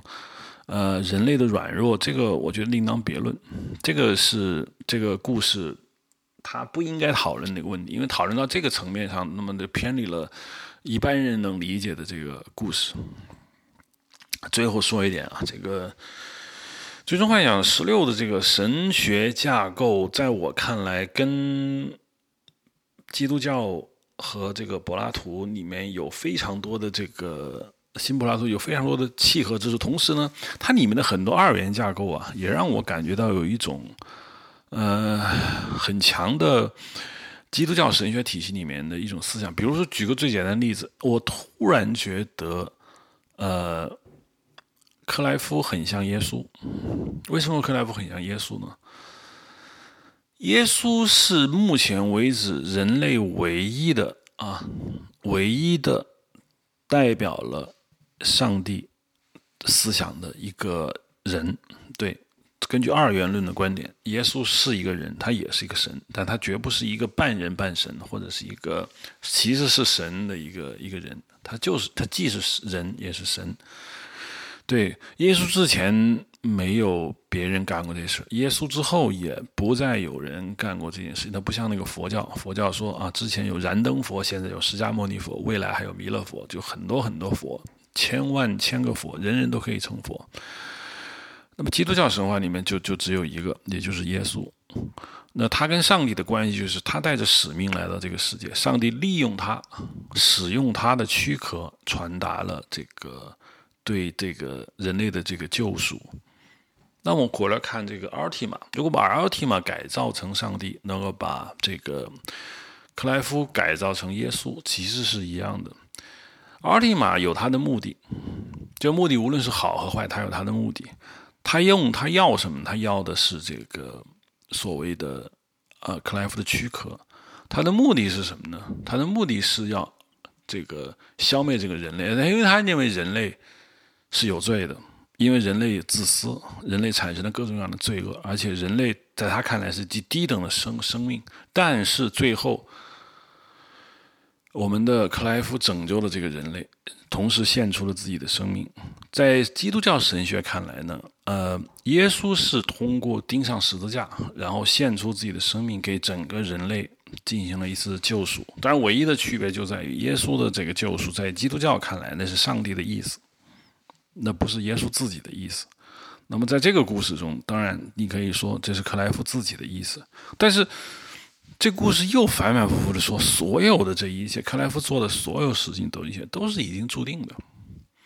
我们没有说最后这个 BOSS 之战，BOSS 被打败是注定的，在这是前面他不断的吞噬各种召唤兽，不断的摧毁各种各样的所谓母水晶，那都是命定的。也就是说，他自己其实并不知道，他这一切都已经早就被规划好了。这难道不是耶稣的命运吗？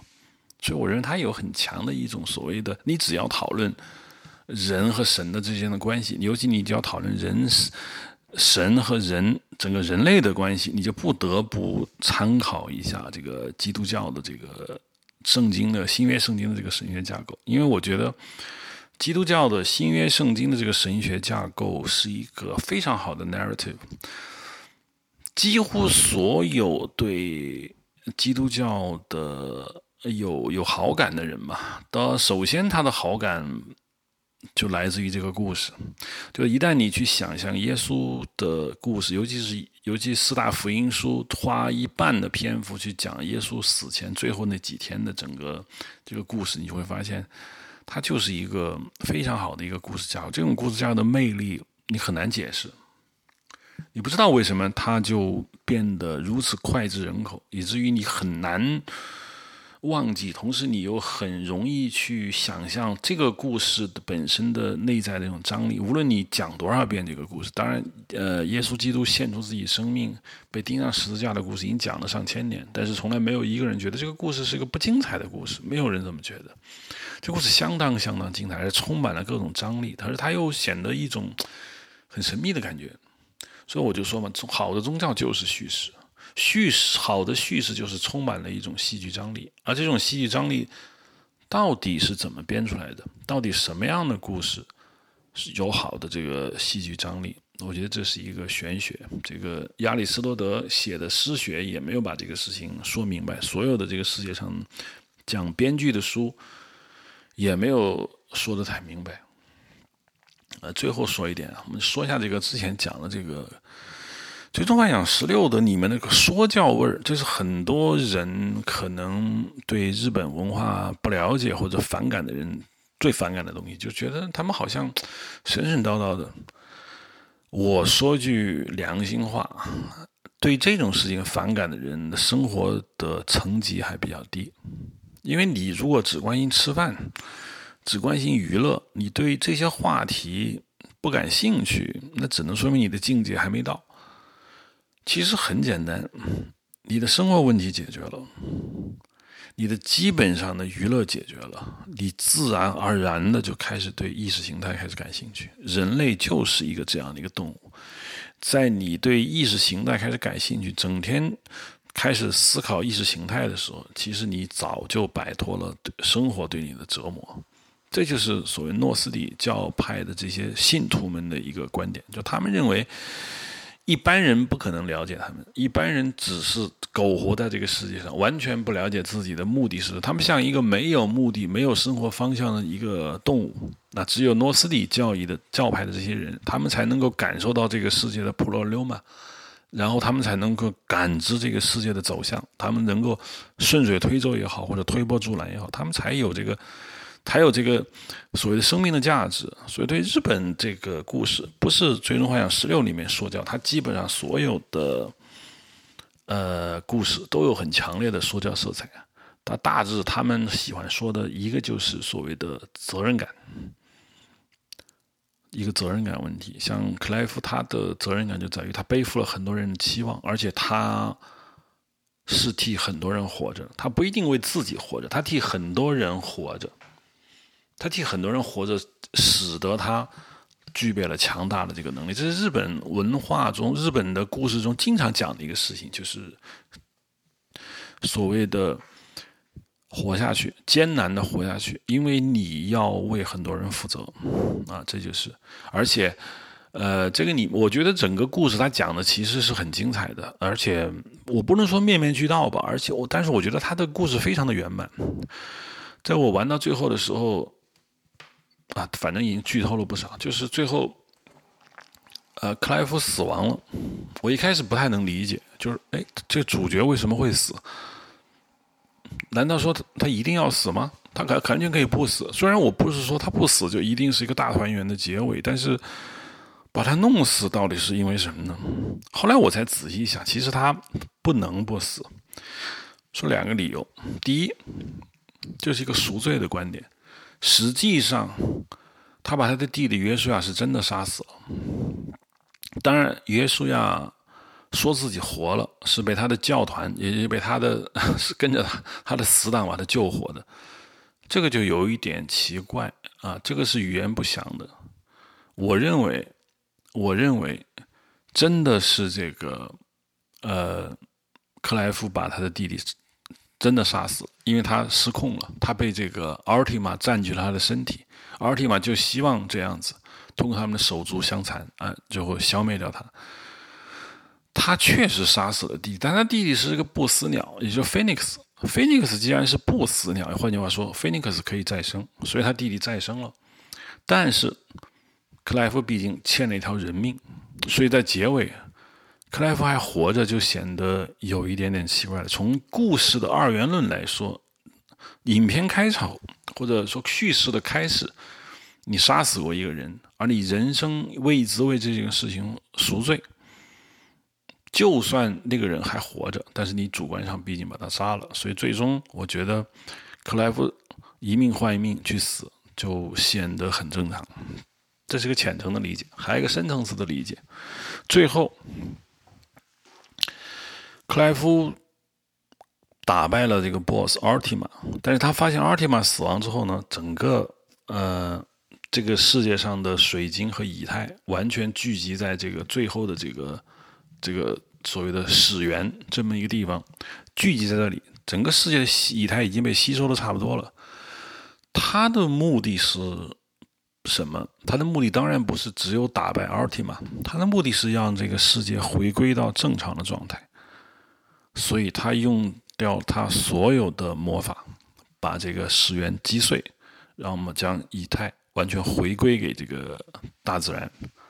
最后的这个这个被吸纳一空的以太又回去了，但是整个故事就在铺垫一件事情，就是所谓的禀赋者，也是他的身份，他的身份最终是实话，就是最终一定会死。他之前的几乎所有人，包括他弟弟也说，他弟弟在临死前也说，嗯，我的身体已经大部分石化了，我是难逃一死，包括指前面的 seed。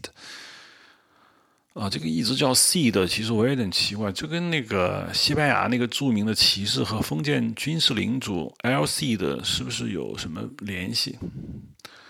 这个 seed 完全是照着山川敏郎的搞法搞的。我看我玩游戏的时候，我觉得这个 seed 就是山川敏郎，这个绝对没有跑，因为他无论的说话方式，他的打手势，甚至打两把剑插在腰上，都是山川敏郎的那个造型啊，这就不说了。我的意思是，这里面所有的禀赋者都是因为这个，都是因为他们石化，最终难逃这个死亡。所以，最终克莱夫是用尽了他全身的魔法，他一定会化成一堆石头，而且他通过自己的牺牲拯救了这个世界。这当然是一个。英雄史诗，但是英雄史诗一般的英雄史诗很难看到英雄去对抗一个巨大的神学架构。一般的英雄所面对的最大敌人是一条恶龙，是一个邪邪恶的国王或者是一个魔鬼。但是英雄不会去杀掉神，英雄是不可能去干掉上帝的。但在这个故事里面。呃，英雄干掉了上帝，然后英雄最终走向死亡，所以这个故事的层级是很高的。它不是一个普普通通的一个呃英雄战胜恶魔然后拯救世界的一个故事，而是一个它代表这个人类呃最终找到了自己的行为方向，然后驱赶走了所谓的神。这是一个弑神的一个故事。一个故事讲到这个份上，我想就。没办法再讲下去了，因为讲一个人杀死神的故事，嗯，这个跟那个战神还很不同。因为战神里面所谓弑神，嗯，不太一样。因为战神里面本身他奎托斯自己就是个神，而且级别很高。嗯，他去报私仇，他把奥丁给干掉，其实也没有太大意思。这是他们自己家族内部矛盾。但是作为一个普通人。最后能跟一个掌控人类命运的呃神交手，然后将神干掉，然后保留了人类的价值，然后将整个神从大自然中清退出去，将这个世界上面所有因神创论而创造出来的神把他赶走，那不是。诺斯底是什么呢？因为只有诺斯底才否定神创论。诺斯底认为神早就消失了，人神都走了，神只有善意留下来。而那种所谓呃招摇撞骗的各种宗教里面的各各路神仙都是假的。那么从这个意义上来看，克莱夫那个在《最终幻想十六》里面也有很多很多宗教，所谓什么水晶正教啊，这里面被渲染过很多次的。呃，诸多的这种所谓宗教都供奉着各种各样的神，最终克莱夫把神赶走，最终把克莱夫把神神赶走，让这个世界不再有神，而且克莱夫最终肯定了人类的价值，那就是诺斯底。我认为这就是诺斯底。好吧，讲了这么多，实际上只是呃想对这个故事的。这种所谓的终极层面吧，因为他我没有聊这个故事的细节，有一些自己的想法。其实我很喜欢这个游戏，而且我觉得游戏无论从故事、从人物来说都非常好，而且里面的动作手感也很强。虽然打 BOSS 对我来说。也有点难度，但没有那么难。呃，只要你级别练得够高，就算对付 Ultima，最后也不是一件太难的事情。但是最终对我来说，我还是个剧情向的一个人，我更关心的还是他的故事。这个故事是我第一次产生了很多的思考。我看有一些呃英语的那个 Reddit 上面说，有些人是玩完这个游戏之后哭了十五个小时，哭了十五个小时不能停。我想他们。是不是比我们更能理解这里面的神学的体系在里面呢？我不敢想。但是如果我想，如果玩家对于西方的神话体系，尤其西方基督教的神学体系有自己的兴趣或者认知的话，我想玩这个游戏可能会更有趣一些。好吧，今天就说到这里。欢迎收听 Hard Image。大家可以在 ipn.dot.li 上下载收听，或者在 hardimage.dot.pro。我推荐大家使用这个小宇宙客户端来收听。OK，谢谢。